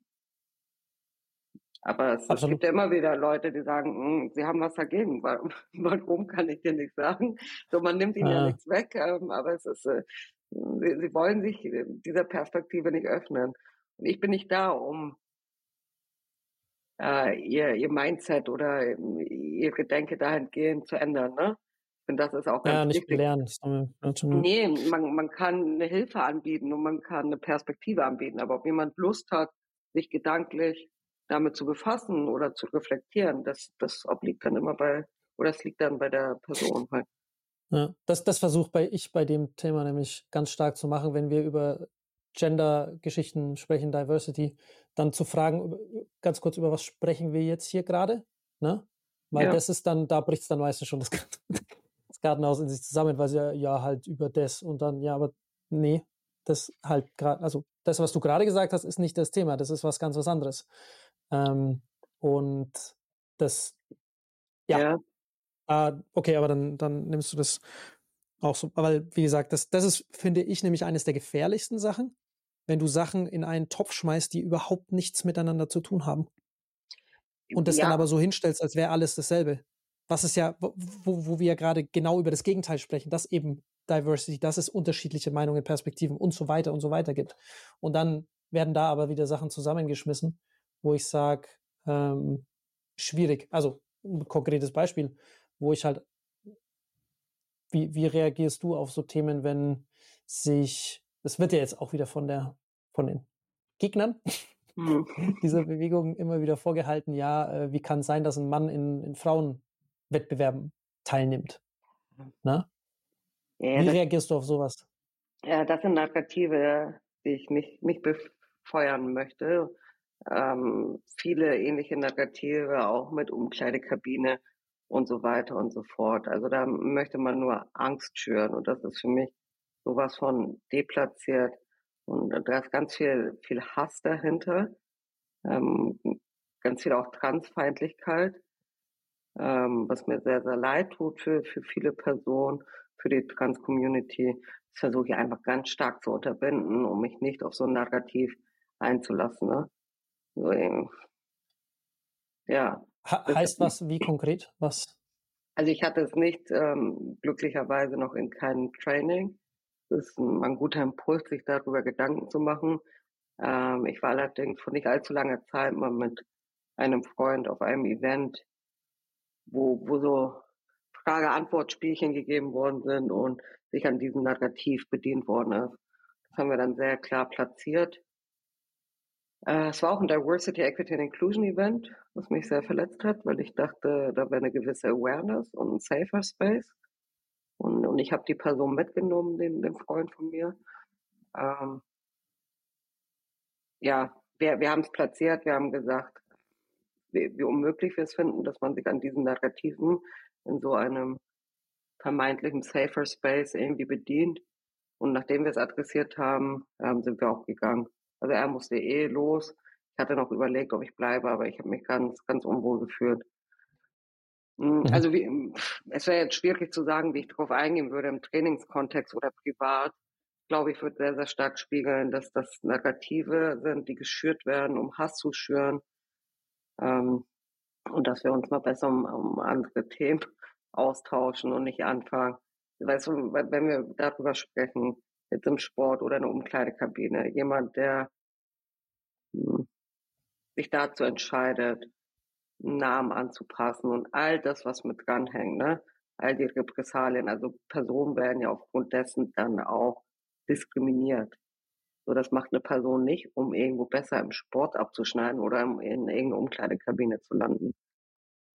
Ich glaube, ich würde es richtig stark unterbinden, das Thema, und würde sagen, dass das kein Diskurs ist, den ich bereit bin einzugehen. Mhm. Okay. Glaube ich. Ich finde es, ich, ich finde es, wie gesagt, diese, diese Narrative kommen, mhm. sind da. Was heißt kommen? Die sind da. Punkt. Ja. Äh, es, es gibt diese, diese Geschichten, Stories, wie auch immer. Und ich bin da immer halt, ich bin da so hin und her gerissen, bin ich ganz ehrlich, weil auf der einen Seite, ja, gehe ich das voll mit. Ne? Auf der anderen Seite, wenn ich es einfach abtue und halt sage, darüber rede ich nicht mit dir, wird mhm. es halt auch nicht wirklich dazu beitragen, dass diese Person diese Narrative ändert. Das weißt stimmt schon. Und, und, und das sind so Sachen, wo ich sage, da, da versuche ich immer dieses, über, über um, um, um was geht's hier eigentlich? also geht es dir jetzt darum, hier irgendwie Hass zu schüren, irgendwelche Sachen, die du halt gehört hast, mit? Geht's dir, geht's dir um die Frauen, die dann da möglicherweise, ne, dann redet mit den Frauen. Ne, also wie, wie, wie um, über was reden wir hier eigentlich? Ähm, um das so ein bisschen aufzubrechen. Ähm, mhm. Aber das, deswegen wollte ich halt mal mit dir einfach darüber sprechen, wie, weil am Ende des Tages bin ich halt auch oft am Ende mit meinem Latein äh, ja. und sage dann halt, jo, okay, keine Kraft mehr. Das ist ein guter äh, Punkt. Lass, lass, das verschiedenes Thema. Und B, du hast es ja. mir jetzt herbeigerufen, weil ich höre viele Genau, ich habe verstanden jetzt deinen Punkt. B, äh, B, du hast ja, genau. Herbeigerufen, es, es wird bald kommen. Ja, also sobald es kommt, äh, lass uns gleich nochmal zu austauschen. Ähm, weil, weil klar, ich glaube, im privaten Kontext würde ich Karten, im Trainingskontext, mhm. ähm, da würde ich vermutlich keine Brücke schlagen. Es, es gibt auch Themen, wo ich sehr klar bin. Und das würde ich, also ich habe ähm, auch bei einem Thema, als eine Person gesagt hat, ähm, ja, aber wir haben ja alle, und die Person ähm, war eine sehr äh, privilegierte, weiße, männliche Person, dann gesagt hat, na ja, ähm, aber warum denn so auf Frauen acht geben und marginalisiert oder Personen aus marginalisierten Gruppen und so weiter? Wir haben doch alle schon schlechte Erfahrungen gemacht. Und da gehe ich rein. Also das sind Themen, wo ich jetzt keine Brücke bauen möchte, im Sinne von, naja, ich verstehe dich und streichel den Kopf, sondern ich sage, hey, ich möchte dir deine Erfahrung nicht absprechen, alles andere als das. Fakt ist allerdings, und ähm, dann gebe ich oder gehe ich auf das Thema Rassismus, Diskriminierung von queeren Personen und so weiter ein und gehe dann auf, auf den Startpunkt ein, den jede Person hat und äh, wo, wo vielleicht ähm, sein Startpunkt ist. Weil da will ich Themen auch nicht runterspülen, ne? Oder es jemanden in so einer Wohlfühlblase befinden lassen, sondern. Nee, nee, das, naja, das, das Letzte, was man tun sollte. Ja. Äh, nur so, so, ja, halt dann abzublocken oder so, das machst du ja auch nicht, ne? Also mhm. definitiv macht keiner von uns. Nur ich bin da immer so ein bisschen, bisschen hin und her. Wie, wie geht man damit um? Wie, wie macht man das? Weil das ist ein, ein Gedanke, der ist real bei den Personen im Kopf. Ne? Ja. Und die verargumentieren sich das dann. Das ist, das ist, das ist deren Realität, wie ich immer so schön sage. Und die kann halt gefährlich werden, ne? wenn die sich weiter, weiterentwickelt, dann wird es immer radikaler und immer mehr in diese eine Richtung. Und das sollte man irgendwie auch, oder ich will es auf jeden Fall wieder in einen normalen Diskurs bringen, dass wir eben nicht über solche Themen sprechen, sondern über das Thema an sich eben. Ne? Mhm. Und da sage ich äh, auch nicht äh, hier jetzt zum Schluss, vielleicht, ich weiß gar nicht, ob wir am Schluss sind, aber äh, dem Schluss zu dem Punkt, äh, ich, also mir ist es wichtig, dass äh, das auch nicht hier nicht falsch rüberkommt, äh, falls ich da irgendwas äh, cancelwürdiges gesagt habe. äh, mir, ist es, mir ist das Thema ich habe damit nichts zu tun, alles Amano. alles, alles meine, alles meine, alles auf meine Kappe, genau. Ähm, nein, es ist, es ist, mir ist, mir ist das Thema sehr, sehr, sehr, sehr wichtig. Ich finde es sehr, sehr wichtig, gerade Diversity, diese Vielfalt ist, bringt nur Positives mit sich. Was gerade nicht positiv ist, ist, wie Leute sich teilweise drüber unterhalten, dass es eben kein Diskurs ist, dass es gegeneinander ist, dass es Schüren ist von Hetze und Angst und was es nicht alles gibt. Und das ist kontraproduktiv für alle tatsächlich. Das wird keinem in irgendeiner Form und Farbe weiterhelfen. Nee. Und das Thema an sich finde ich sehr, sehr wichtig, sehr, sehr richtig, dass wir auch darüber sprechen. Das Wie, das ist das Entscheidende. Und ich hoffe, dass wir da möglichst bald auf einen sinnvollen Zweig kommen, ehrlich gesagt. Definitiv. Und ich, ich sehe das Fingers auch ehrlich crossed. gesagt so das, das, das Hauptproblem, dass man heutzutage eigentlich in der breiten Masse gesehen keine wirklichen Unterhaltungen oder auch mal eine Diskussion führen kann. Auch mal nicht der gleichen Meinung zu sein, sich mhm. trotzdem nicht den Kopf einschlagen zu wollen, sondern weil man sagt, verschiedene Standpunkte, vielleicht auch die andere Person mal anzuhören. Und wenn ich am Ende der Unterhaltung halt immer noch meiner Meinung bin, fair enough. Ist, ist dein, ja. deine Realität, deine Meinung, alles cool. Bloß das, was, und ich muss auch ehrlich gestehen, da nehme ich mich auch nicht immer, dass ich sage, da bin ich super tadellos und ich, mir geht es nie so, dass ich da mal vom Kopf her zu bin und sage, nee, das ist so. Gottes Willen, überhaupt nicht. Aber ich glaube, dies, diese Verhärtung, wie wir das jetzt schon öfters angeschrieben haben, jeder hat so seine Meinung, wird natürlich dann auch, und da ganz ehrlich muss uns sich da auch nichts vormachen, sind Medien, soziale Medien gerade mit den Algorithmen, die dich dann halt, wenn die merken, du springst letzte Woche Donnerstag auf irgendein Video, was pro oder gegen äh, das ganze Thema Diversity ist, du wirst gefüttert immer mehr und es geht immer mehr mhm. in diese entweder entweder oder Richtung. Jeder, der bei Corona mal solche äh, Unterhaltungen, scheißegal auf welcher Seite man gestanden ist, pro oder gegen Impfen, die einen sagen, wenn du dich nicht impfst, dann bringst du alle Leute um, wo ich die anderen sagen, nee, das, das darf nicht machen. Die Regierung, äh, keine Ahnung was, pflanzt uns Chips ein, man mal wirklich die ganz krassen Gegenpole da aufzuzeichnen, aber das ist einfach mittlerweile das Gefühl, man kann sich mit wenigen Leuten wirklich unterhalten und auch diskutieren. Wie gesagt, unterhalten, sich die Bälle schön mhm. zuzuwerfen, ja, das kriegen wir noch hin, aber einfach mal eine Diskussion ohne Aggression und ohne boah, ich hasse dich mäßig. Und ich glaube, das ist ein riesen, Riesenproblem. Deswegen wäre eine meiner letzten Fragen tatsächlich, im Anblick dessen, äh, wie wir so, glaube ich, mittlerweile als Menschheit miteinander umgehen, wie siehst denn du das Thema Diversity, Equality über die nächsten Jahre? Wird sich das einordnen? Wie lang denkst du, geht dieser, ich nenne jetzt mal das Hype oder diese große Aufmerksamkeit, wie lange wird das noch bestehen? Wie siehst du das? Was ist so dein, dein Blick in die Glaskugel mehr? Kannst du wahrscheinlich auch nicht wirklich machen. ähm, also meine Hoffnung ist, dass ähm, Diversität, Chancengerechtigkeit, Inklusion ähm, noch viel stärker ja, gesehen, gelebt, umgesetzt wird. Ähm, da ist auch gesellschaftliche Ebene auch ganz, ganz stark in Unternehmen. Und machen wir uns nichts vor, warum, also wir hatten ja auch vorhin das Thema, warum ist es denn jetzt, äh, um es mit deinen Worten zu sagen, Hype oder man wirft einen Blick drauf. Es ist vieles, jetzt mal mit Blick auf Unternehmen, vieles natürlich auch von außen getrieben. Also einmal gesellschaftlicher Druck, der entsteht, ähm, sei es durch ja, verschiedene Personen, durch eine Awareness, die Personen haben, äh, die gewisse Ansprüche stellen. Jetzt, ne, wir wissen, Arbeitnehmendenmarkt und so weiter und so fort. Das ist so eine Art Druck natürlich, so gesellschaftlicher Druck. Dann äh, glücklicherweise auch politischer Druck, also durch ja durch neue Gesetze, was einfach super wichtig ist. Also auch da müsste ich lügen, aber ich glaube, es waren über 120 Jahre. Wenn wir weiter in dem Tempo machen wie jetzt, würde es über 120 Jahre dauern, ähm, bis wir kein Gender Pay Gap mehr haben.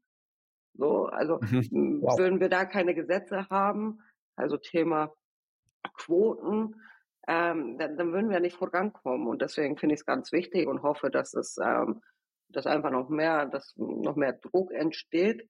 Das, ähm, ich hoffe allerdings auch, und das ist so mein der naive, die naive Nathalie, sag ich mal, oder die hoffnungsvolle Nathalie, die sagt, ähm, dass vieles einfach nicht nur aus einem Druck heraus durch Gesetzesgebung irgendwie entstehen sollte, sondern weil vordergründig Menschenrechte stehen sollten und weil wir vordergründig ähm, ja ein Arbeitsumfeld jetzt beispielsweise ne, wieder auf Organisation drauf geschaut schaffen wollen, bei dem sich alle Personen bekommen fühlen, bei der sich alle Personen entwickeln können, sich wertgeschätzt fühlen und das unabhängig jeglicher Merkmale. Ne?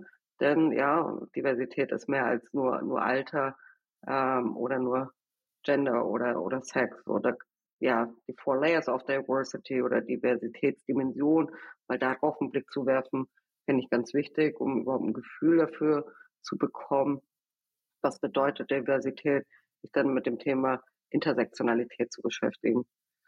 Also Blick in die Glaskugel ist, ich hoffe, da kommt noch mehr ähm, weil es gibt einfach viele Länder, die durchaus auch weiter sind, ähm, die durchaus auch mehr Haltung zeigen und ähm, die auch ein Bewusstsein dafür haben, ähm, ja, wie, wie schön einfach auch ein diverses Umfeld ist. Ähm, mit Blick auf die Zukunft ist auch Deutschland, wenn wir, also wenn, Deutschland als Land und die Unternehmen weiter diesen Reichtum haben wollen, den wir haben, dann täten sie sich gut daran, mit Blick auf, äh, ich sage gar nicht Fachkräftemangel, weil es ist ein Arbeitnehmendenmangel. Ne? Hast ja Fachkräfte und er ist ja nicht flächendeckend, sondern Fachkräftemangel wissen wir ja, wenn wir uns mit Zahlen, Daten und Fakten mal beschäftigt haben, das ja nicht overall gelten. Es ist ja nur dieses Buzzword, ne? Die, diese Sau, die durchs Dorf getrieben wird. Was wir ja wissen, es ist einfach ein Arbeitnehmendenmangel. Und das wird ja noch schlimmer. Also der demografische Wandel, ne? wir, wir gehen ja alle in Rente oder viele Menschen, ich nicht, aber sehr viele Menschen gehen bis 2036 in Rente. So 11 Millionen sind es ja knapp. Und es kommen nur 7 Millionen arbeitsfähige Menschen nach. Also sollten wir schauen, okay, wie können wir Personen auch für uns begeistern und nicht nur Personen, die in Deutschland leben, sondern aus anderen Ländern. Weil wenn wir das nicht schaffen, und wir sehen es, ne? Ja, wir sehen es in vielen Bereichen, dann will ich nicht wissen, wie es in der Zukunft ausschaut. Ähm, dann will ich nicht wissen, wer uns pflegt, Ärztin etc. Also es ist ja nicht nur, dass ja. äh, nicht hier genügend Menschen, arbeitsfähige Menschen nachrücken, sondern auch viele auswandern. Ne? Da müssen wir uns einfach als Land auch bewusst sein, okay, wofür wollen wir stehen? ähm, und wollen wir ein inklusives Miteinander schaffen, weil wenn nicht, dann ja, schaut es irgendwann nicht, nicht ganz so gut für uns alle aus. Ja.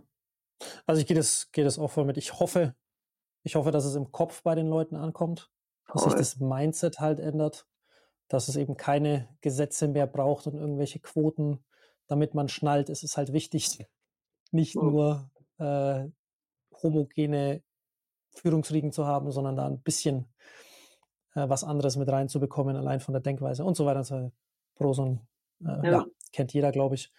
Äh, und ich, ich hoffe auch, dass die Leute nicht weiter sich polarisieren lassen oder polarisieren aktiv schon gar nicht.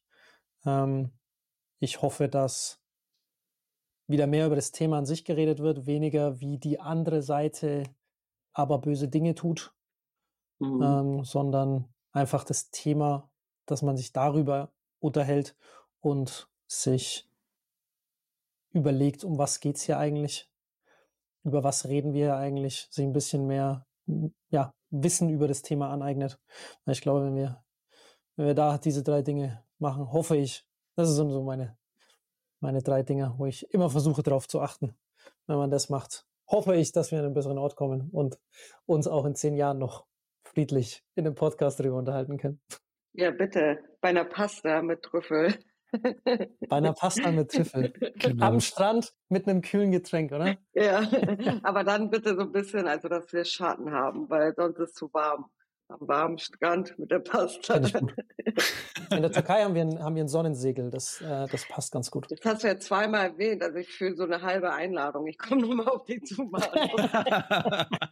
Perfekt, perfekt, so machen wir das. Sehr cool. Bevor ich jetzt gleich die Abschlussfrage stelle, Nathalie, schon mal dir ein riesiges Dankeschön, dass du mal wieder bei uns zu Gast warst, mit uns das neue Format eröffnet hast. War mir mit, wie immer mit dir ein riesiges Fest, war echt ein richtig cooler Talk. Mega. Ich kann auch gar nicht glauben, dass schon eineinhalb Stunden mittlerweile vorbei sind. Oder? äh, crazy. Vielen, vielen Dank, dass du da warst schon mal. Danke euch. War richtig schön. Du, Nathalie, jetzt noch die Abschlussfrage, die allerletzte. Und das ist Vielleicht ist es für dich die einfachste Frage, die du bisher bekommen hast, vielleicht aber auch die schwierigste Frage, das weiß ich nicht. Was ist für dich persönlich der Sinn des Lebens? Mm, oh, wow, super deep, ne? Schon so vielen deepen Gesprächen. Oh. Mm, was ist für mich der, der Sinn des Lebens? Habe ich mir in letzter Zeit sehr, sehr viele Gedanken drüber gemacht. Ähm, ich möchte und also ich möchte mit dem, was ich mache, sei es beruflich oder auch privat, ähm, die, die Welt ein bisschen besser machen. Das ist mein Sinn des Lebens. Und ich habe mich letztens sehr stark mit dem Gründer von Patagonia beschäftigt. Ich schön finde, dass er seine Firma verschenkt hat an eine Stiftung und so weiter und so fort. Ich weiß nicht, ob The People Hub, The Diversity Hub jemals solche Dimensionen annehmen, annehmen wird. Ähm, aber egal welche Dimension es wird, ich, ich möchte etwas zurückgeben. Und ich, ich, ja, das ist mein Sinn des Lebens. Schauen, wie kann ich etwas zu etwas Positivem beitragen. Wie du merkst, geben wir uns immer sehr große Mühe, wertvollen Content für dich zu schaffen, den du dann auch kostenlos bekommst. Wenn dir jetzt unser Podcast gefällt und du uns auch weiterhin dabei unterstützen willst, dann abonniere jetzt unseren Podcast auf der Plattform deiner Wahl und wir freuen uns auch über deine Bewertung. In diesem Sinne, mach es gut und bis zum nächsten Mal. Ciao, ciao.